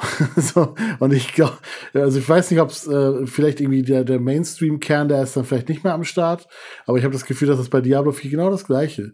So, es wird dann geflamed, oh, was, machen, was macht Blizzard wieder da? Und es spielen dann trotzdem alle, die Diablo spielen wollen. ja, bestimmt. Ja, apropos äh, nicht gespielt, aber erwähnenswert äh, Street Fighter 6. Ach, das war auch in dem Monat. Das war auch im Juni, sehe ich hier gerade. Ja, ui. PlayStation 5, Das- Xbox Also Series. ich kann sagen, ich habe es nicht gespielt, aber ähm, es, ich sag, ich sag mal so, ich, ich war auf der Schwelle, wieder äh, zum Fighter zu werden. ich, ich war wirklich, ich habe ich hab gedanklich mit mir gerungen, ähm, mir sogar richtig all in wieder zu gehen, mir einen Fighting Stick zu holen und da richtig rein zu grinden und sowas.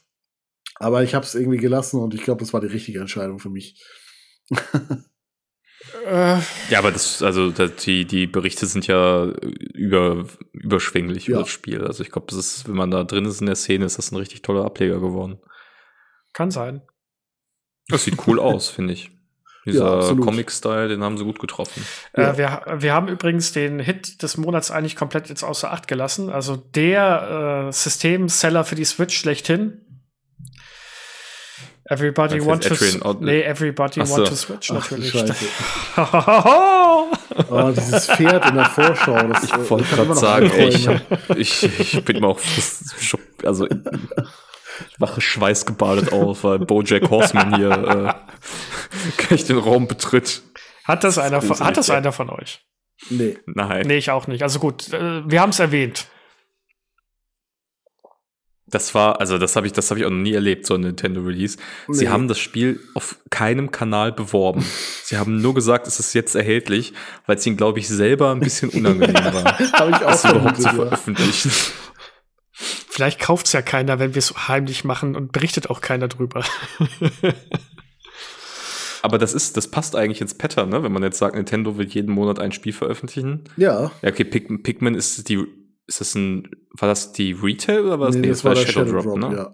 Genau, gut, dann hast du mal abseits von dem Remaster kein neues Spiel gehabt, dann Mhm. haben sie sich wahrscheinlich einfach gedacht, oder schmeiß es da noch rein. Ähm, weiteres Spiel, das man vielleicht Ja. erwähnen kann, das, das kommt zwar auch auf die Switch später, das habe ich nämlich auch getestet, Dave the Ah, Diver.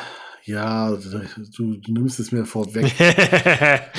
Ja, ist super. Geiles Spiel. liebe Dave the Diver. Hammer, Hammer. Also, ja, bin auch wieder mit null Erwartungen ran, habe immer nur gehört, dass das alle so feiern und habe mir gedacht, naja, gut, guck's mal und ah, der Humor, das, der, die Gameplay-Loops und so weiter. Ich meine, nach hinten hinaus wurde es mir ein bisschen zu, zu lang, also wirklich ein Mhm. bisschen, bisschen zu breit gezogen, aber das ist so ein tolles Spiel. Ah, das hat so viel Spaß gemacht, das äh, top. Das ist doch hier von diesem kleinen Indie-Team, Nexon, oder? Das ist ja genau das kleine Indie-Team. Da machst du die Diskussion wieder auf.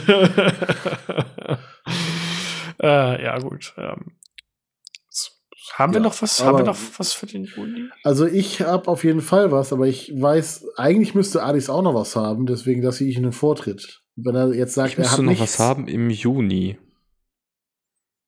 Jetzt bin ich gerade, ich gehe gut, dann helfe ich dir. Rede doch mal über Sonic Origins Plus. Ach so, ja, das habe ich jetzt gar nicht. Ähm, es stimmt, es ist hier jetzt eigenständiger Release nochmal bei uns drin. Ähm, Sonic Origins Plus, also es ist ja sowas, was Sega gerne macht. Sie veröffentlichen ein Sonic-Spiel oder eine Sammlung und dann bringen sie nachher nochmal eine Plus oder Advanced oder irgendwas Collection raus, die dann im Grunde diese Sammlung nochmal ist, aber ein bisschen aufgewertet, dann meistens nochmal mit einer physischen Version und dann mit neuen Spielen. Und Sonic Origins Plus ist quasi genau das. Also ihr bekommt die Spiele der Sonic Origins Collection.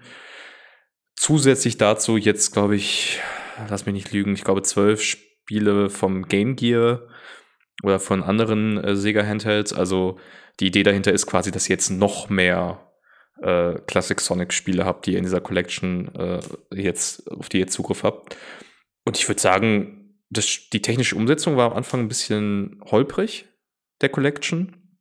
Mittlerweile ist das aber vorzeigbar geworden. Das heißt, es ist immer noch nicht perfekt und man könnte immer noch weiter Verbesserungen vornehmen, aber ich glaube, mittlerweile haben sie wirklich die aller, allermeisten Baustellen behoben. Das heißt, wenn ihr mal einen Blick auf die Anfänge von Sonic äh, machen möchtet, ist die Origins Collection da mittlerweile eine echt gute Wahl. Und wie gesagt, gibt es jetzt eben halt auch in Form von diesem Plus-Bundle auch physisch zu haben. Mhm. Dann habe ich nämlich noch einen Titel, den ich unbedingt loswerden möchte, der zwar auch nicht für die Switch erschienen ist, aber ja, mich doch so ein bisschen ähm, überrascht hat. Und zwar ist es Aliens Dark Descent. Ich weiß nicht, ob hier jemand von euch Alien-Fan ist. Ja, Also eigentlich von schon. dem, von dem, von dem, äh, ja, von dem Film oder des Genres allgemein. Sehr Von, gerne. ich dachte, du meinst jetzt von den echten. Dem echten Alien, genau. den, den echten Aliens. Ähm, und zwar ist äh, Aliens Dark Descent ein, ja, ein Taktik-Strategiespiel, wie man es vielleicht jetzt, ja, ich will nicht sagen wie XCOM und vergleichbare, weil es tatsächlich nicht rundenbasiert ist, sondern in Echtzeit, was äh, erstmal sehr verwirrend klingt, wenn man halt seine Figuren steuert, und, aber man pausiert quasi in der Schlacht und ähm, führt dann Befehle aus. Und man steuert halt, ähm, ja, quasi Marinetrupps und äh, ja, macht halt Sachen, die auch in den Alien-Filmen passieren und versucht zu überleben und Sachen zu bergen und sowas. Und ähm, die Alien-Spiele sind ja immer so ein bisschen Hit oder Miss, finde ich. Also es gibt Mhm. viel Crap, so viel Crap, aber ähm, seit Alien Isolation spätestens, finde ich, äh, gibt es da durchaus auch würdige Vertreter. Und das Spiel kann ich definitiv jedem, der irgendwie an diese Taktik-Strategiespiele in irgendeiner Form Interesse hat, auf jeden Fall empfehlen. Weil das, äh, wie gesagt, mich hat's auch überrascht. Ich hab's ähm, s- spontan in die Finger gekriegt und hab's dann gezockt und es ist mega. Mega Taktik-Strategie-Game. Hm. Fängt das auch das, diesen ganzen Alien-Flair auch mega geil auf und sowas. Ja, dann ist es. Hast du es am PC gespielt? Äh, nee, auf äh, Playstation. Bei dem Kumpel. Und das, und das, das geht gut? Also das geht super. Also es ist äh, Okay. 1A. Aber wahrscheinlich mit Maus trotzdem noch mal geiler, weil, ne, aber du Ja. hast halt auch keinen Zeitstress, weil ähm, ich glaube, die Standardeinstellung ist so, dass wenn du äh, quasi, ich glaube, auf dem PC ist es die Space-Taste, aber es gibt quasi diese Pause-Taste, die ist standardmäßig so, dass sie das Spiel nur verlangsamt, statt zu pausieren. Ah, schön. Und, und das habe ich auf jeden Fall genauso wie mein Kumpel, der zeitgleich mit mir gespielt hat, das haben wir beide geswitcht, weil manchmal will man auch einfach überlegen, was man tut und Pause auch wirklich Pause sein lassen. Und diese Verlangsamung, ja, die hat mich mehr gestresst, als sie mir geholfen hat. Aber das ist vielleicht dann auch Geschmackssache für jeden.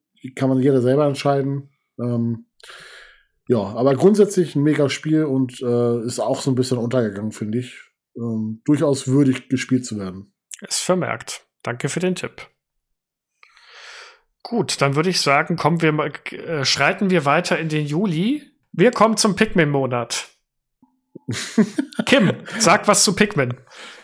Pikmin. Pikmin ist super. Punkt. Pikmin 4, toll. Spielen. Süß. War, äh, Aber jetzt mal Spaß beiseite. Ich, also ich, ich hatte sehr viel Lob. ist es nicht sogar ja. das beste Strategiespiel gewesen dieses Jahr bei den Game Awards und so? Also irgendwie. Ja, oder zumindest nominiert. Aber gab es da viel Auswahl? Also ja, ich habe gerade selber die Auswahl mit Aliens äh, erweitert, aber äh, der, im öffentlichen Interesse glaube ich so. Hm. Also ich hatte das Gefühl, dass Pikmin 4 tatsächlich ein bisschen Hype bekommen hat. Ja, für Pikmin-Verhältnisse auf jeden Fall. Das auf jeden Fall. für Pikmin-Verhältnisse also gar kein. Ja, es ist halt, ist halt immer noch so eine, halt eine, ne, so eine nischigere Serie, aber ähm, deswegen für Pikmin-Verhältnisse, glaube ich, sind die Verkaufszahlen auch relativ in Ordnung. Und das kam schon gut an. Ist halt auch ein gutes Spiel, ne? Kann man mit Pikmin 4 einsteigen? Ja, absolut. Okay. Sollte man mit Pikmin ist, 4 einsteigen? Ich, wenn man, ja, würde ich, ja, es kommt halt drauf an. Wenn du, also bei euch beiden weiß ich ja, ihr wart irgendwie, seid irgendwie nicht so richtig warm geworden mit den Vorgängern und gerade jetzt, wo ich auch noch mal den ersten gespielt habe, da merkt man halt schon so, ja, okay, da ist halt dann auch Nostalgie bei und wenn man das vielleicht jetzt anfängt, dann, hm, ne? Äh, deswegen würde ich sagen, ja, macht das ruhig. Ähm, weil zum Beispiel der dritte ist danach durchaus auch noch spielbar, aber darunter wird es dann halt so, dann, dann, dann hat man sich schon an zu viele Sachen gewöhnt und es werden ja auch mit jedem Teil sind ja Pikmin-Arten dazu gekommen und sowas. Und das wird ja mhm. alles wieder beschnitten. Deswegen, ja. äh, aber so Teil 3 und 4, die kann man auf jeden Fall eigenständig spielen und verpasst da nichts grundsätzlich. Okay. Ähm, ich würde im Juli tatsächlich, geht's auch auf der Switch, noch kurz, wirklich nur kurz sagen, äh, Oxenfree 2 in den Raum werfen. Ja. Sehr, sehr schönes Spiel. Ähm, ein würdiger Nachfolger zum ersten. Äh, schöner, spooky Stranger Things Vibes. War super tolles Spiel. Äh, hat Spaß gemacht. Jo. Dann würde ich noch kurz einwerfen. Müssen wir auch nicht lange drüber reden. Remnant 2 da, da gab es ja den ersten Teil, gab es auch auf der Switch, der wurde ein paar Monate vorher geportet. Durfte ich ja auch testen. Und äh, ich habe auch Remnant 2 auf der Xbox getestet. Gibt es, wie gesagt, leider nicht auf der Switch. Ähm, ist, glaube ich, auch eins der ersten Unreal 5 Spiele, die rausgekommen ist. Sieht mhm. dementsprechend auch echt gut aus. Und ähm, da muss man mal sagen, dass ein Nachfolger, wie er im Buche steht, der macht im Prinzip all die Sachen, die ich im Prinzip in diesem Test damals kritisiert habe, kann man sagen, all das wurde ausgebessert. Und was willst du mehr von einem Sequel? Äh, ist richtig, gar nichts. Also, wenn das gut gelaufen ist, ja. Deswegen, also wenn man Bock auf so Multiplayer-Geballer hat, mit ein bisschen Dark Souligen Vibes, da seid ihr zu Hause. Also nichts für Flo. äh, ja, mal gucken. Ja, ich sehe hier tatsächlich im Juli jetzt nichts, was. Nee, das ist sonst ein Mauer. Irgendwie sonst nee, bei mir. Ich hab, war, ich hab, war mal ein bisschen weniger. Ich hab auch dann Disney Illusion Island sollte man wahrscheinlich erwähnen, zumindest. Ja, ja das haben wir erwähnt, danke. Ist. Haben wir erwähnt. Kommen wir zum August, zum Spiel des, zum Game of the Year. Laut Game of the Year erwartet. Das kann ich leider, also was ist leider, das kann ich nur so unterstreichen. Baldur's Gate 3. Noch nicht gespielt, aber hoffentlich bald. Dito. ja, toll. Ey, das ist, das ist es jetzt. Jetzt kommen wir zum Spiel des Jahres, so quasi. Das, ja, warte, und da muss ich aber fragen. Alice, hast du dir die Retail bestellt? Ich hab's jetzt doch sein lassen. okay. Ich hab, das war mir, 100 Euro war mir doch zu viel. Ich hab's erwartet. Ich, ich habe gedacht, du tust es. ja, ich, ich war auch kurz davor, aber nee, 100 Euro war meine, also das war über Schmerzgrenze und äh, ich warte jetzt, dass es mal auf der Xbox das erste Angebot gibt, wo es so Richtung 60 droppt. Dann bin ich dabei. Ja, gut, okay, dann. Äh aber ich wollte gerade sagen, also für Kim und mich ist es jetzt überhaupt erst seit zwölf Tagen im, im Bereich des Möglichen, das zu spielen. Nee, das stimmt so nicht. Ich bin ja jetzt auch wieder PC-Janer. Ja okay, ja, ja. Da ist es wahrscheinlich ja, Ich bin ja wieder besser. aufgestiegen in die Master Race. Äh, deswegen äh, künftig dürfen sie, dürfen sie mich auch mit äh, Herr PC ansprechen. Äh, da bin ich auf jeden Fall wieder zu Hause. Deswegen, ich glaube, ich würde es auch eher auf PC spielen, weil ich, für mich ist das schon, glaube ich, ein Mausspiel. Es spielt, sich, es spielt sich mit dem Controller zwar gut, aber Maus und Tastatur ist deutlich angenehmer, ja. Ja. Gut, ich würde auch wahrscheinlich auf dem PC landen. Ich würde auch sagen, wir müssen beides Gate 3 jetzt nicht großartig besprechen, weil das dazu zu dem Spiel ist echt alles gesagt worden und wer es nicht ja. kennt, der lebt unterm Stein. Es tut mir leid. Ähm, würde sagen, äh, machen wir weiter. Ja. Adis. Ja, ich gehe gerade durch. Was haben wir denn hier noch? Vampire Survivors für die Im Switch. August. Ja, Vampire ah, ja. Survivors ist, ist, ja gut. Das ist jetzt nicht mein Spiel, aber wenn du was dazu sagen willst, Flo. Hammergeiles Spiel, also genial. Äh, also, aufs einfachstes runtergebrochenes ja. Spielprinzip wieder und man, ist, man, sieht daran, manchmal braucht man nicht mehr. Ne? Richtig, macht einfach nur süchtig und äh, er hat auf dem Switch ja auch einen Koop Modus und äh, auch den habe ich mit meiner Frau gespielt und das äh, Couch Koop gemacht. Ah, macht das Spaß, das ist so toll. Das ist also einfach ja, nur ja. Den habe ich ähm, vor, ich weiß gar nicht, zwei, drei Wochen habe ich den mit drei Kumpels gespielt, den Koop. Das oh ist Gott. so chaotisch einfach. Du siehst einfach nichts mehr. Du bist einfach blind. Ja, das war schon mit, das war ja schon zu zweit teilweise Überforderung, Reizüberflutung schlechthin und dann. Ja, aber wird ja auch immer noch supported, das Spiel. Ne? Jetzt, wir, wir sind jetzt heute Aufnahmedatum 20.12. Vor zwei Tagen kam der nächste DLC mit mhm. irgendwie Among Us-Thematik. Ähm, ja, wird immer noch weiter supported, kriegt regelmäßig Inhalte. War gut. Kostet wirklich ein paar Krümel. Ne? Ja, allein deswegen irgendwie ist die Hürde ja extrem niedrig. Richtig. Ähm, kann man nur Aber empfehlen. es hat keine Mikrotransaktionen. Ne? Nee. Ne? Das nee. ist wirklich krass. Okay. Also gerade auch mit so diesen Loot-Mechaniken könnte man sich ja das Schlimmste vorstellen, was sie da einbauen. Aber Bei jeder Kiste, die du aufnimmst, erstmal äh, 99 Cent zahlen. Hör auf. Du lachst, aber EA hat sowas überlegt. Ja, mhm. auch wieder wahr. Aber dann würde ich mal kurz über mein August-Spiel reden. Äh, da war ich nämlich, als ich weiß noch, als es bei den letzten Game Awards angekündigt wurde, kam der Trailer und dann habe ich so die ersten Szenen gesehen und da weiß ich noch, wie ich als einziger in den Chat reingeschrieben habe, Armored Core? ja. Weil keiner, und alle so, hä, From Software macht auch was anderes als Souls-Spiele? ja, schon ein bisschen elitäres Gehabe jetzt von dir hier, ne? Es tut mir leid. Also ich könnte, wer, wer hat sich denn hier gerade noch, wer hat sich denn hier gerade noch selbst so PC Master Race erklärt?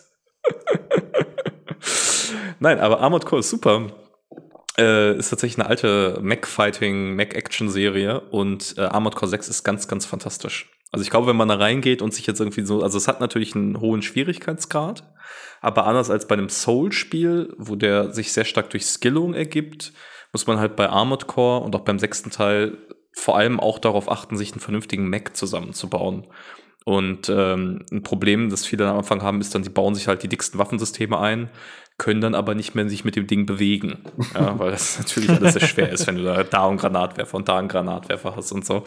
Das heißt, äh, der Clou besteht eigentlich darin, die, äh, die Technik des, des Macs so auszustatten, dass du nach deinem persönlichen Spielstil damit finden kannst. Und das macht echt super viel Spaß. Also Armored Core 6, große Empfehlung, wenn ihr da die Möglichkeit habt das zu spielen. Oh. Ja. Ja. Hat keiner von euch Sea of Stars irgendwie auf dem Schirm? Äh, doch, habe ich durchgespielt innerhalb von einer Woche. Hm. Ich habe es nicht Nach gespielt, ich habe immer nur gehört, dass es so toll sein soll. Ja, ist es auch. Also ähm, storymäßig hinten raus so ein bisschen, ja, äh, baut sich super auf, äh, hat auch teils emotionale Story-Elemente und ist dann, ja, kackt dann so ein bisschen ab, meiner Meinung nach. Aber das System, das, das Kampfsystem, was äh, da implementiert wurde, das ist schon ja ganz nett. Jetzt nicht das überkomplexeste, aber ich glaube, das macht auch so den insgesamten Reiz aus. Das war einfach, das hat sich super weggespielt, war auch nicht zu lang, hat diesen SNES-Charme von der Optik und äh, ja, war eine sehr, sehr coole Woche, die ich damit hatte. Es wird ja immer mit Chrono Trigger ver verglichen, ne? Ja, aber ich glaube eher optik-wise so. Das, Okay. Also, ja. Also ich habe mega Bock drauf. Ich habe es jetzt tatsächlich noch nicht gespielt. Ich weiß, es ist im Game Pass, hätte ich es äh, mir anschauen können, aber ich habe eigentlich Bock, das auf der Switch zu spielen. Äh, genau, die physische Version erscheint aber erst nächsten Jahres bei uns. Deswegen warte ich da jetzt noch ein bisschen. Jo. Hat noch jemand was? Aber Lust drauf habe ich. Äh, Hat noch jemand was für den August? Ich habe nichts mehr. Ich habe noch einiges, deswegen würde ich jetzt äh, vielleicht mal kurz so, oder alles hast du noch was, frage ich erstmal so. Für den August. Ich guck mal in die Liste. Weil sonst mache ich nämlich so einen kleinen Schnelldurchgang. Dann mach mal, dann mach mal, äh, sch- dann mach mal schnell. Okay, Schnelldurchgang, Atlas Fallen, cool, äh, Triple A, äh, Open World Spiel, ver haben wir vergessen, ist nicht wichtig. ähm, äh, äh, sollte man erwähnen, Red Dead Redemption kam auf die Switch. Hm. Hm, stimmt, Gut. ja, richtig. Ähm, genau, grandioses Spiel, äh, sollte jeder gespielt haben. Switch-Version ist auch völlig in Ordnung. Dementsprechend, wenn ihr Bock habt, spielt das. Ähm, Blasphemous 2 kam raus, wovon Ja. der erste Teil auch schon grandios war. Das war mir immer too much. Ja, mir Irgendwie. nicht. Ich war sehr, sehr traurig. ich wurde damals äh, doch auf eine Anspielsession in München eingeladen und äh, mein Flug wollte nicht gehen und so. Und deswegen, ja. Ich, ich Anderes mich. Thema. Da war ich dann fest. Also sie, haben, sie haben auf jeden Fall diesen katholischen Body Horror ganz gut getroffen, den Ja. sie da versuchen zu. Also man fühlt sich echt total unwohl, finde ich, wenn man sich das Spiel ja, das anguckt. ist doch geil. Aber es ist ja, genau, es ist ja gewollt. Genau, deswegen, also wer den ersten Teil mochte, der macht damit auf jeden Fall auch nichts falsch. Ähm, und irgendwas hatte ich doch noch. Ja, ein kleiner Geheimtipp. Ich glaube, den hat gar nicht jeder ähm, auf dem Zettel, aber von der Optik her müssen wir darüber sprechen. Und zwar Bomb Rush Cyberpunk. Ah, stimmt. ja, ja, ja. Mhm. Ah, ich dachte schon, jetzt kommt gar nichts, aber das, das, Doch, äh, doch, doch, das der- ist gut. Dann Der geistige Jet Set Radio Nachfolger. Genau, genau. Kam ja auch, glaube ich, soweit ich weiß, konsolenexklusiv für die Switch. Ich glaube, auf dem PC kam es auch raus, aber sonst nur auf der Switch. Was irgendwie merkwürdig Ja, es war, war. glaube ich, es war, glaube ich, es war ganz kurz nur konsolenexklusiv. Ich glaube zwei Okay. Wochen oder so. Okay, das war nur so eine Launch-Exklusivität. schon verwirrt, so, aber gut. Ähm, Habe ich noch nicht gespielt, aber die Optik macht mich auf jeden Fall schon mal an, so grundsätzlich. Ja, doch. Das kann man, denke ich mal, machen. Aber hat von euch jetzt auch noch keiner gespielt. Ah. ne? Nee. Ich bin, ich bin gerade am überlegen, nachdem Sega jetzt tatsächlich angekündigt hat, äh, Jet Set Radio zurückzubringen, ob ich jetzt einfach auf Jet Set Radio warte, weil das möchte ich eigentlich haben.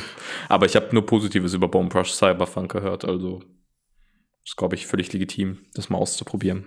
Ja. Ansonsten können wir von mir aus weiter, wenn ihr nichts mehr habt.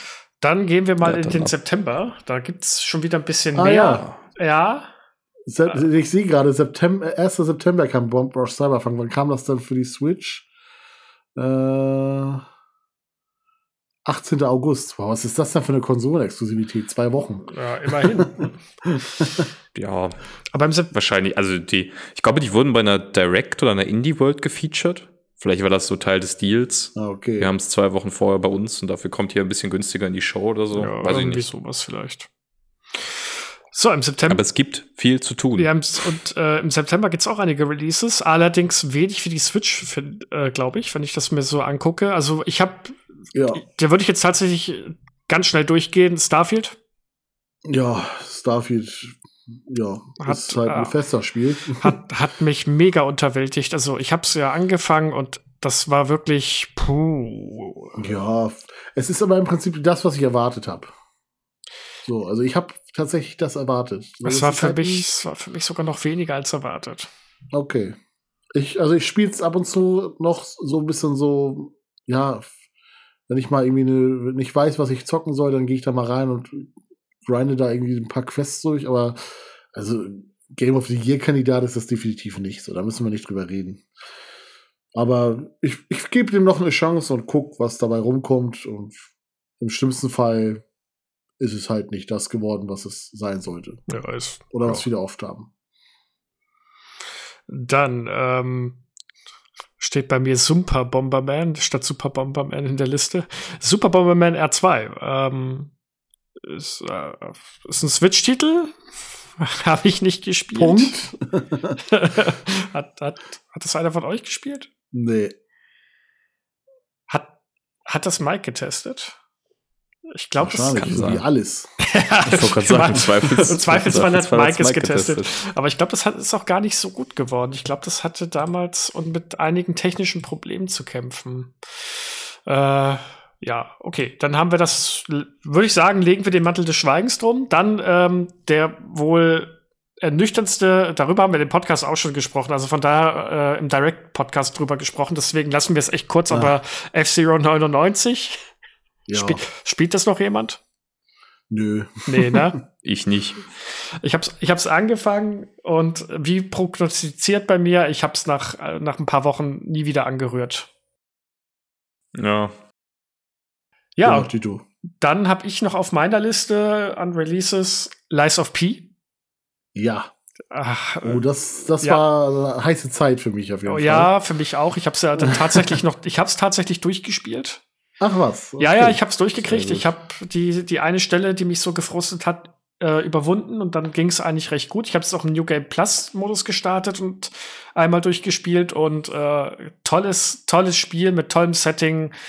Und ich bin gespannt, was sie mit dem angeteasten Nachfolger, DLC, was auch immer anstellen. Also, das ist schon, äh, da freue ich mich drauf. Und ein tolles, tolles, tolles Spiel. Ja. Habe ich auch äh, nach Release.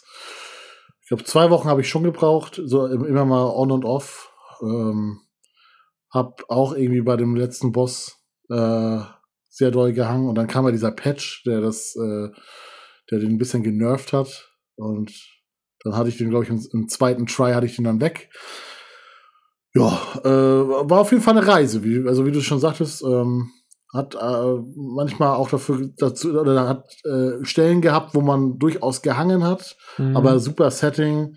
Äh, als äh, ich sage jetzt mal Dark Souls Veteran fühlt man sich auch direkt heimisch. Ich finde auch, das hat so ein bisschen fast schon Bloodborne Setting, so also das Ja. Setting selber nicht, aber so von der Atmosphäre. Hm. Ähm, und diese ganze Puppenthematik ist halt schon ganz cool. Und äh, sind trotzdem auch kleinere Eigenheiten, die, ähm, also das meiste ist schon von Dark Souls hart kopiert, das muss man so sagen. Aber bringt auch teilweise noch kleinere Kniffe dazu mit ein, die, äh, die neu sind. Und äh, ja, ist halt einfach ein gutes Souls-like. Ja. Hast, du hattest das ja auch, hat, du hast dich ja auch ziemlich drauf gefreut, Adis, oder? Ja, ich habe es auch gespielt auf der, auf der Gamescom damals sogar schon. Vor. Das war nicht dieses Jahr, Nee, letztes letz- Jahr. letztes noch Jahr, das genau. Thema, Da hast du doch das Interview mit den Genau. Entwicklern geführt. Genau, das war, das war auch echt sympathisch. Nö, ist einfach, also ihr habt im Grunde alles gesagt. Super tolle Atmosphäre, ähm, tolles Kampfsystem, sehr fordernd. Äh, ein paar coole Mechaniken. Es erinnert mich ein bisschen an Sekiro, auch wegen dem Arm. Nicht ganz so- nicht ganz so brutal. Fähigkeiten hat. Genau, also Sekiro ist, äh, Sekiro ist ein bisschen äh, härter Ja, vielleicht noch nach hinten Ja, raus diese gewesen, aber Blockmechanik, ne? Also es ist halt. ja, dieses sehr gute Timing Genau. ist äh, natürlich immer so ein Ding. Nee, aber echt, also auch in so einem Jahr, wo äh, From Software mal was anderes macht, ist das quasi das Spiel für diejenigen, die äh, lieber einen From Software-Titel haben wollen, der ein bisschen soulsiger ist. Jo. Dann habe ich noch als letzten Punkt bei mir stehen Cyberpunk 2077 Phantom Liberty. Ja, bin ich gerade dran. Hammer, geiles Add-on, richtig toll. Das hat noch mal dieses Ganze abgeschlossen, wie ich finde. Da haben sie noch mal gezeigt, okay, sie haben das Spiel nicht aufgegeben und sie haben sie wissen, wie man gute Sachen macht. Also, das war von vorn bis hinten ein Fest, hat Spaß gemacht und ja. Ich finde es wirklich schade, dass sie ihre Engine einstellen. Ja, finde ich auch, dass sie Weil dieses, ich finde, die Spiele sind, also jetzt gerade auch Cyberpunk sieht richtig, richtig gut aus. ja, Und ist echt, also ich verstehe auch gar nicht, warum sie jetzt auf Unreal irgendwie umsteigen, wie gefühlt jeder andere auch. Ich weiß nicht, irgendwie verlieren Spiele die Ident- Identität, wenn alle die Kosten. gleiche Engine verwenden. ja ich glaube nicht nur Kosten, auch, auch Ja. Personal. Du musst halt Leute mhm. finden, erstmal, die, wenn du Unreal 5 Engine ähm, Leute suchst, dann findest du mehr, als wenn du sagst, hey, wir haben eine eigene Engine. Du musst dich da jetzt erstmal einarbeiten, bevor du überhaupt damit irgendwas anstellen kannst. Ja. ja. klar, aber dann hast du so eine Unity-Situation mhm. und irgendwie die, das Lizenzmodell ändert sich und dann weißt du nicht, ob du dein Spiel morgen noch verkaufen kannst. Ja, ist richtig. Also es hat auch erhebliche Risiken. Klar, ich sehe die Vorteile auch, aber. Ja. Habt ihr noch was für den August? Äh, September meine ich. Ja, ich, ja. Und zwar das einzige relevante Switch-Spiel, das Spartan Kaitos Remaster. Ah, was, richtig. Äh, dann doch ernüchternder war als, äh, also es war nicht so schlecht wie Tales of Symphonia, aber war halt auch wieder so ein bisschen so ein Low-Effort-Port, ne? Ähm, aber ich will mich nicht beschweren. Wir bekommen Teil 2. Äh, ich glaube, das war ja Japan-exklusiv, wenn ich mich richtig erinnere. Und ähm, ich glaube, Amerika hat es auch. Amerika auch? Okay. Mhm, gibt eine US-Version. Ah, okay. Also für mich ist es halt komplett äh, was ganz Neues, weil ich es noch nie gespielt habe. Und allein für diese Möglichkeit freue ich mich drauf. Ich habe es mir noch nicht geholt, weil ich da irgendwie dann doch äh, darauf warte, dass es mal günstiger wird, weil der Port, wie gesagt, so ein bisschen, bisschen low ist. Aber grundsätzlich äh, habe ich Bock drauf und habe auch Bock, eigentlich mal wieder in das Spiel reinzusteigen, weil ich das, dieses Kampfsystem mit den Karten fand ich schon damals eigentlich ganz cool. Ja. Ja. Ja. Da seid ihr still. Ja, da sind wir still. Ich habe zu Button Kaitos nicht so viel zu sagen, oh, tatsächlich. Okay.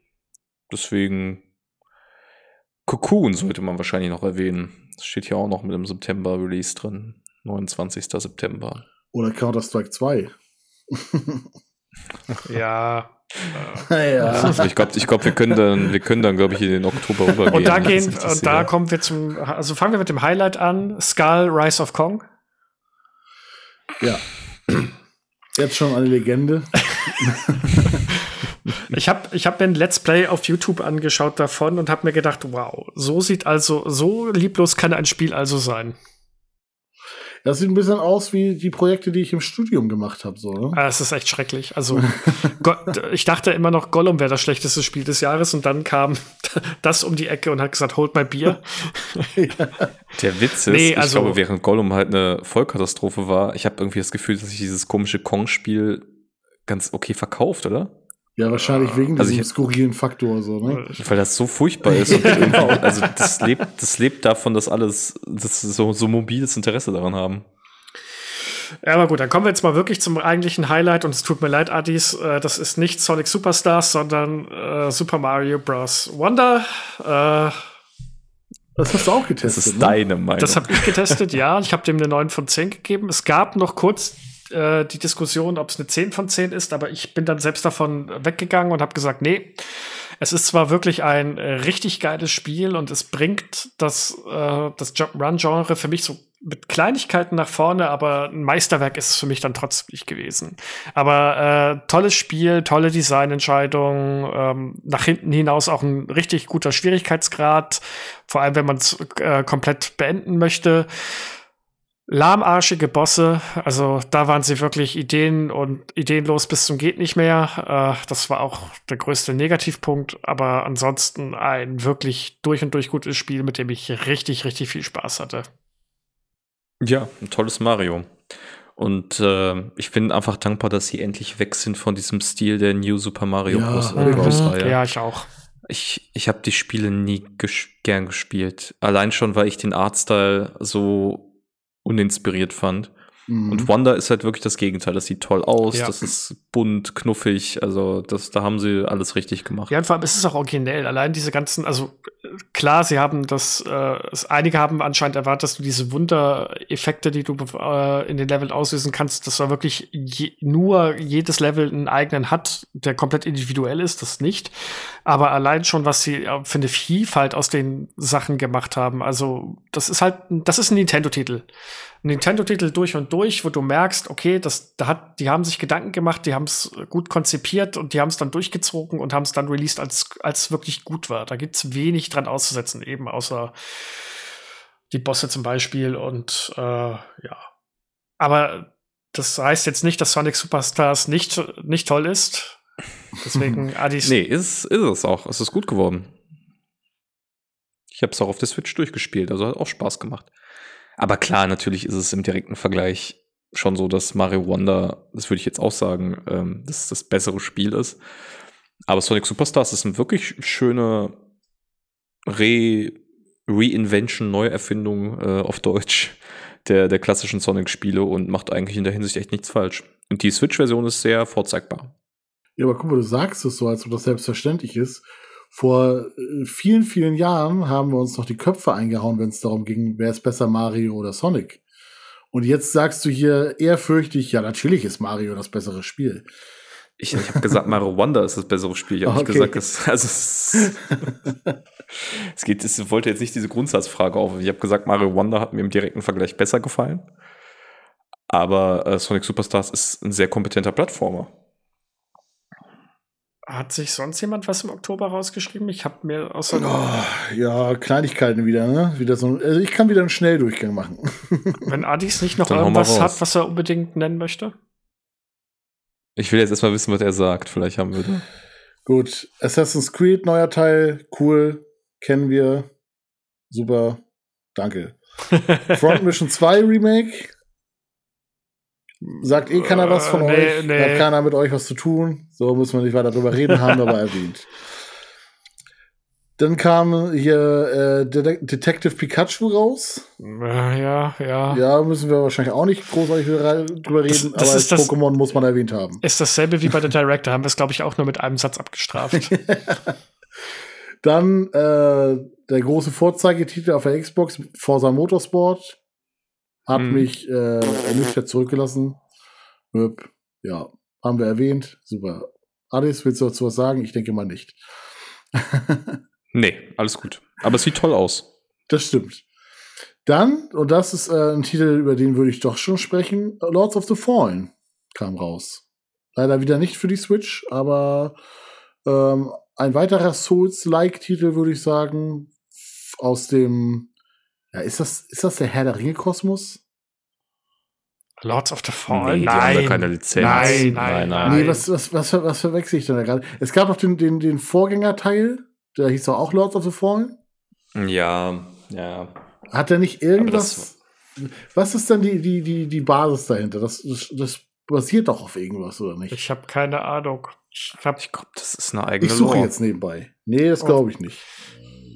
Okay. Okay, dann such mal nebenbei. Währenddessen, äh, ich hab, Währenddessen kann ich vielleicht was ja. sagen über die Metal Gear Solid Master Collection. Ah, richtig. Die, hast du die auch getestet? Äh, über die ich mich eigentlich, nee, die habe ich nicht getestet, weil äh, die uns da sehr spät und auch nur einen PS5-Key geben konnten.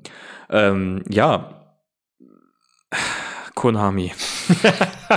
was, was, was, was machst du?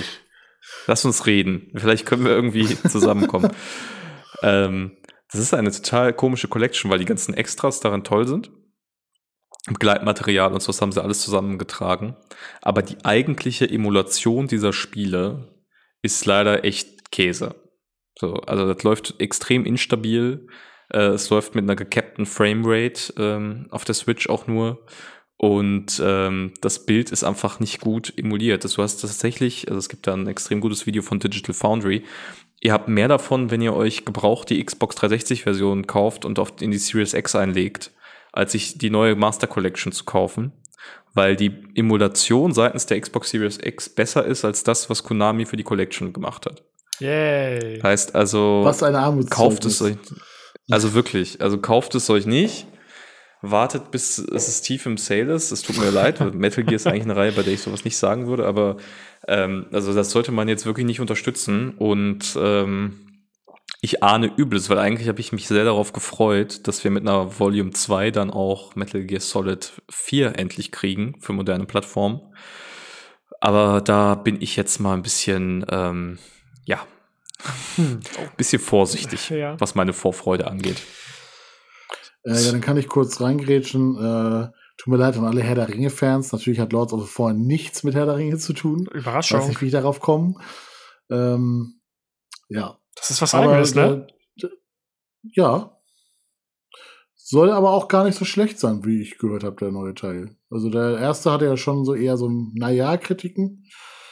Aber der neue Teil soll gar nicht verkehrt sein. Was auch gar nicht verkehrt sein soll, ist übrigens Marvel's Spider-Man 2. Ja, Das ich, kam ja auch noch raus. das werde ich rausfinden, wenn es irgendwann mal für den PC rauskommt, weil eine PlayStation 5 kaufe ich mir dafür nicht, dass ich überall lese, dass es nicht so gut sein soll wie der erste Teil.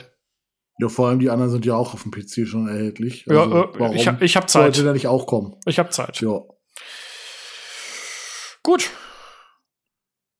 So, ein Titel Spider-Man haben wir ist noch. nicht. Superheld. Ein Ein was? Titel haben wir noch. Ah, was denn? Ja. Alan Wake 2. Oh ja. Ach so, ja, das, äh, ja. Ja, Da sollte man schon drüber gesprochen haben. okay. Auf jeden Dann, Fall. dann redet Also mal. ich kann sagen, ich habe gerade vor, weiß ich nicht, einer Woche oder so oder zwei Wochen, habe ich Alan Wake den ersten Teil nachgeholt, um bereit zu sein. Und Alan Wake habe ich noch nicht gespielt, denn es wird mein Neujahrsspiel. Quasi so zum Jahreswechsel wird es reingelegt. Nee, reingelegt geht ja nicht, weil es ist ja ich wollte gerade sagen, reingelegt ähm, es wird virtuell eingelegt und äh, ja, dann durchgespielt. Aber so was ich gehört habe, bisher eigentlich durchweg nur Positives. es ist gerade in diesem Xbox Countdown Sale drin, ne? Ja. Da ist es äh, reduziert. Deswegen juckt es mich auch ein bisschen in den Fingern. Ich habe halt nur, also ich habe einen längeren Podcast darüber, also eine Spielbesprechung per Podcast gehört. Äh, Grüße auch an die The Pod-Leute, falls das hier irgendwer einer von denen hören sollte. ähm, und da wurde halt im Endeffekt eigentlich ge- auch nur gesagt, jetzt mal so die Essenz dran, eigentlich wirklich interessantes Gameplay, vor allem mit dem, mit dem ganzen Drumherum und mit diesem, mit den Lore-Schnipseln und dem, was passiert, gameplay-technisch, aber eher so ein bisschen meh. Äh, und man braucht anscheinend ein, im, auch im echten Leben so einen, so einen äh, Brett, also so eine Pinnwand, wo man verschiedene Bilder aufkleben kann und Schnüre miteinander verweben kann, damit man halbwegs durchsteigt, was im Endeffekt passiert. Aber es klang eigentlich ganz interessant und irgendwann werde ich es nachholen. Das habe ich mir schon vorgenommen. Ja. Das glaube ich keine. Also macht man nichts falsch mit. Ich meine, Remedy ist ja auch ein, hat ja auch einen guten Ja. Gut, dann, äh, wir sind noch unter zwei Stunden, das schaffen wir zwar nicht mehr ganz, aber äh, der November Ja. ist, glaube ich, jetzt nicht so riesengroß. Da kann man, da habe ich mir zwei Titel rausgeschrieben. Einmal Super Mario RPG. Ja. Haben wir aber auch schon äh, drüber geredet. Mhm. Beziehungsweise, nee, ich nicht. Ha, ich habe den Podcast geschnitten, deswegen dachte ich, ich wäre dabei. aber nein. Du, du bist doch immer Äh. dabei. Tief in unserem Herzen bist du bei jedem Gespräch dabei. Richtig, aber deswegen, ihr habt ja den äh, Super Mario RPG Podcast gemacht. Ja, da kann ich gleich mal fragen. Mhm. Adis, hast du es mittlerweile gespielt? Hä, ich habe es damals auch schon gespielt. Ja, aber weiter. da war ich noch nicht durch. Ich bin durch. Ja, ja, okay. klar. Was sagst du? Ja, ich bin durch. Ja, ich hatte Spaß. Ich hatte, also ich habe ähm, tatsächlich sehr wenig von dem Nebenkram gemacht. Ich wollte einfach nur durchkommen, einmal die Story zu, um die Story zu erleben. Das habe ich gemacht und äh, ja, nettes, schönes, äh, gegen Ende auch, ist das, vielleicht lag es daran, dass ich sehr wenig gegrindet habe, aber ich fand den Endboss relativ anspruchsvoll. Da brauchte ich schon zwei, drei Anläufe. Ähm, und echt kompetent gemachtes äh, RPG, dem man, wie ich das ja auch damals schon bei unserer Besprechung gesagt habe, dem man aber auch echt die 16-Bit-Herkunft noch sehr anmerkt. Aber abseits davon, nee, also interessantes Spiel. Okay. Kann man, kann man, macht man nichts falsch, würde ich Richtig. sagen. Wer mehr dazu wissen möchte, es gibt eine nochmal eine extra Folge. Adis hat es gerade schon gesagt, deswegen würde ich jetzt fast schon sagen, wenn Kim noch kurz sein Verdict geben möchte, ansonsten würde ich zum nächsten Titel gehen. Ja, kann ich halt nicht, weil noch nicht gespielt, aber steht auf der Liste. Kannst du unsere Folge anhören? Ah, die hast du geschnitten. Komm ich doch. Oh, ja, stimmt. Ich doch. hast du ja, hast du ja, hast du ja. Du warst ja dabei, richtig. ähm, und dann habe ich noch Star Ocean. Ja, Ja, Bitte, ihr beiden. Ich habe es noch nicht spielen können. ich auch nicht. Ja, also ich, Demo. ich kann was dazu sagen. Ich habe ich hab ja, genau, ich habe ja die Demo zumindest gespielt. Ich habe es noch nicht in der Vollversion gespielt. Ja, super kompetent gemachtes Remake des äh, PS1-Klassikers. Star Ocean 2 gilt gemeinhin als der beste Teil der Reihe und äh, die Star Ocean-Reihe ist ja leider für so ein bisschen schwankende Qualität bekannt, aber Star Ocean 2 ist wirklich gut. Es macht Spaß und auch das Remake äh, ist jetzt echt toll geworden. Also auch auf der Switch läuft es gut. Und äh, ja, ich weiß gar nicht, was man noch so viel sagen. Also ein bisschen wie die Tales of Spiele. Du bereist quasi eine, eine, Oberwelt und sobald du in den Kampf kommst, wechselst du in so eine Arena und da steuerst du dann deine Leute in Echtzeit. Du hast da relativ viele Einstellungsmöglichkeiten. Also ich glaube, für Fans klassischer Rollenspiele, wenn man es mal so, so im Bereich 40 Euro kriegt, ich glaube, der Standardpreis sind 50, da würde ich vielleicht so ein bisschen auf den Sale warten oder vielleicht mal nach Angeboten schauen. Ähm, ist das echt ein, ein tolles Spiel geworden, das man sich sehr gut ansehen kann. Aber wenn ich gerade dabei bin, möchte ich gerne über ein Spiel noch reden. Ja. Äh, was im November rausgekommen ist, leider nicht für die Switch. Aber äh, was so ein kleinen, das ein bisschen mein Herz im Sturm erobert hat. Äh, Robocop. Ja, Rogue City. Es ist, äh, ich finde es äh, super absurd, weil eigentlich ist das Spiel absolut Durchschnitt, würde ich sagen. Es ist, es macht nichts hervorragend, aber es macht trotzdem irgendwie richtig Bock. das ist, Hast du auch gespielt? Äh, nee, ich habe es aber in Videos gesehen und ich, also okay. es, das fängt genau das, also ich weiß ganz genau, ich fühle das so, ne? Das ist halt, es sieht okay aus, so, ähm, und irgendwie macht es jetzt ja auch spielerisch nichts krass, aber so, aber allein dieses Robocop-Gefühl, da rumzulaufen und irgendwie da geil die Leute wegzumetzeln. Absolut. Einfach nur geil. ja, sie haben das, sie haben die Filmvorlage perfekt eingefangen. Sie haben ja auch Peter Weller, den Original Robocop-Sprecher, äh, rekrutiert, der das auch wieder super einfängt. Und allein die erste Szene, wo man diesen, äh, diesen Turm von, von Punks befreien muss. Ja. Und du kommst da so rein und dann äh, meinen sie nur, ähm, Murphy, we have to wait for reinforcements. I und am the reinforcements. Robocop dann nur, ja genau, the reinforcements are here. und dann gehst du, gehst du halt so rein und du hörst wirklich jeden Schritt und dann sie, werden alle Feinde automatisch anvisiert. Es macht so Laune. Es ist absoluter es, ja, wie du sagst, es ist jetzt kein Spiel, wo du mit gutem Gewissen sagen würdest, es ist ein 90 Must-Play oder so. Das ist einfach Blödsinn. Aber wenn man Fan der Vorlage ist, macht es so viel Spaß, Robocop zu sein und dann auch so dumme Sachen zu machen, wie Strafzettel auszustellen, weil sie dann so eine kleine Hub-World haben.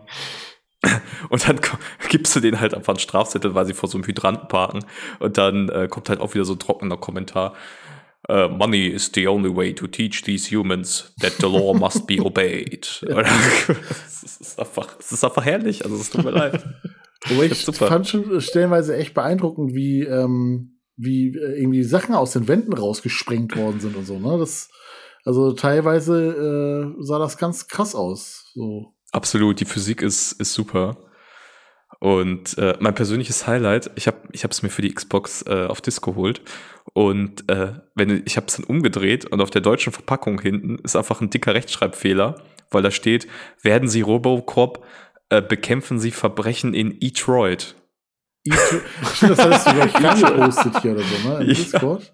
Und das hat einfach für mich diesen Direct-to-DVD-Charme perfekt gemacht. Also ich finde es fantastisch. Ich, hab, ich hatte echt eine geile Zeit.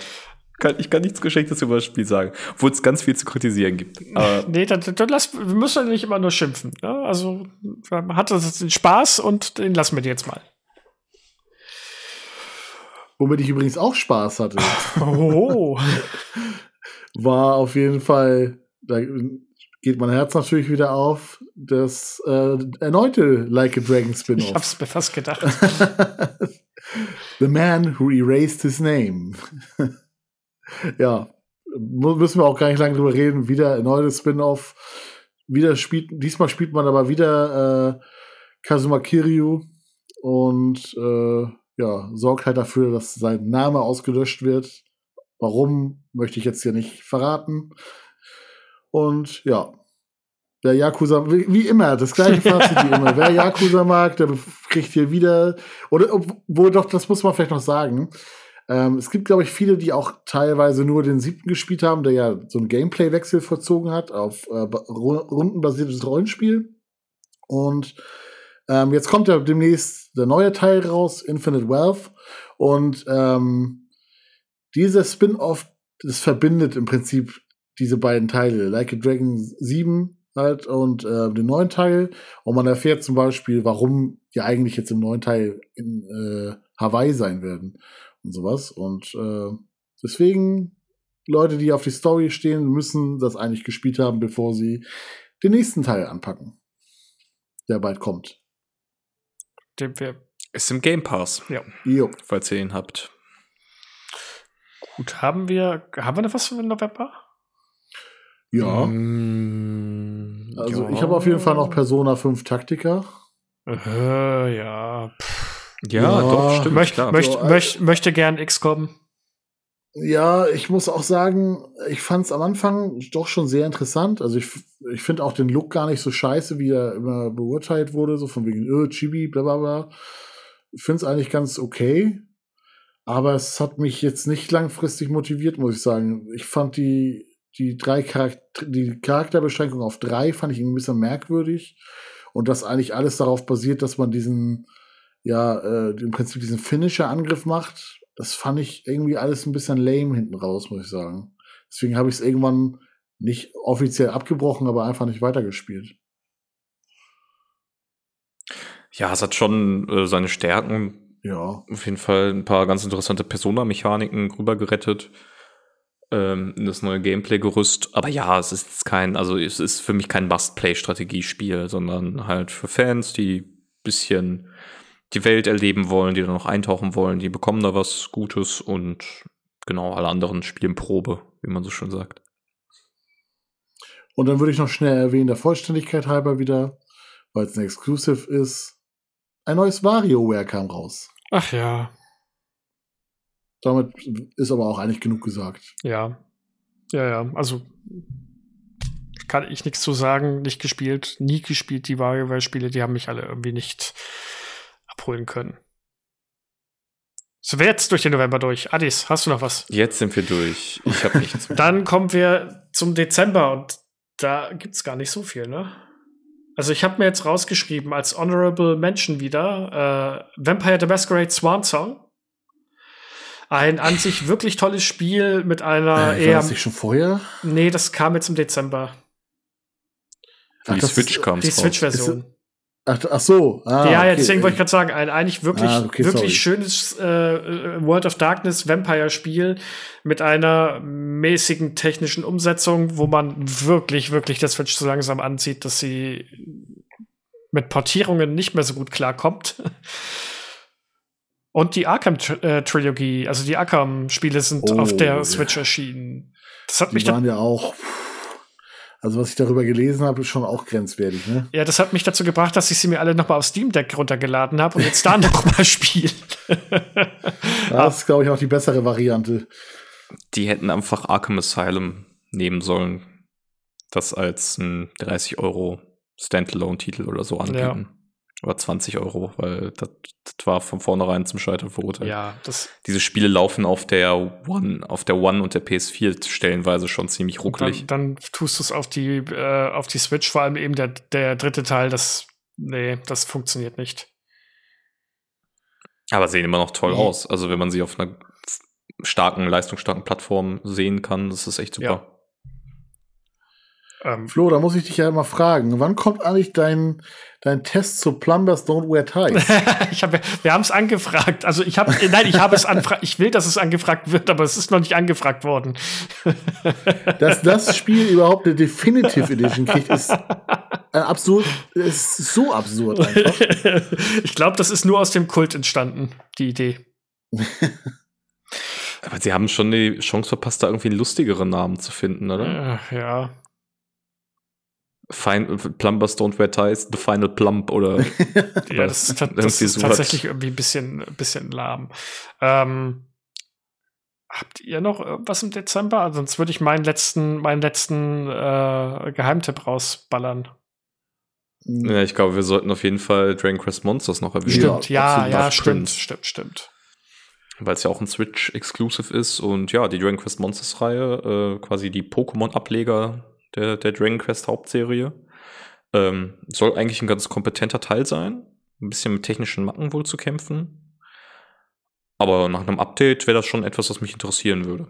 Ist halt die Frage, welches Spiel das jetzt gerade, also das ist jetzt böse gesagt, aber welches Spiel, das nicht gerade von Nintendo oder direkt auf die Switch optimiert wurde, kämpft nicht mit technischen Marken jetzt zurzeit. Das ist halt einfach, man Tja. merkt halt, der Zenit der Switch ist so langsam erreicht und bin gespannt, was sie da nächstes Jahr rausbringen. Aber na gut, das ist jetzt äh, ein Thema für einen möglichen anderen Podcast. Ich würde am Ende noch mal ähm, Einfach, weil ich den Test heute veröffentlichen werde, Stand 20.12. Ähm, Rogue Trader. Hammergeiles, Ja. hammergeiles Warhammer 40k ähm, Rollenspiel kommt leider nicht für die Switch erstmal. Vielleicht, die Entwickler haben gesagt, dass sie es vielleicht irgendwann mal für die Nachfolgekonsole rausbringen, wenn es möglich ist. Aber äh, wer, War, wer das Warhammer 40k-Universum mag und das Setting und alles drum und dran und Rollenspiele, so wie Baldur's Gate, also die klassischen 2D-Rollenspiele mag, da ist es fast schon ein Pflichtkauf. Aber wirklich tolles, tolles, tolles Spiel. Ja, Ja. ich habe halt auch so unfassbar Bock drauf. Ich hab, bin ja schon ein paar Mal auf die Eier gegangen und habe dich gefragt und äh, lese mir immer gerne deine Schriftstücke dazu durch. Aber ja, die Zeit ist nicht Ja. unendlich.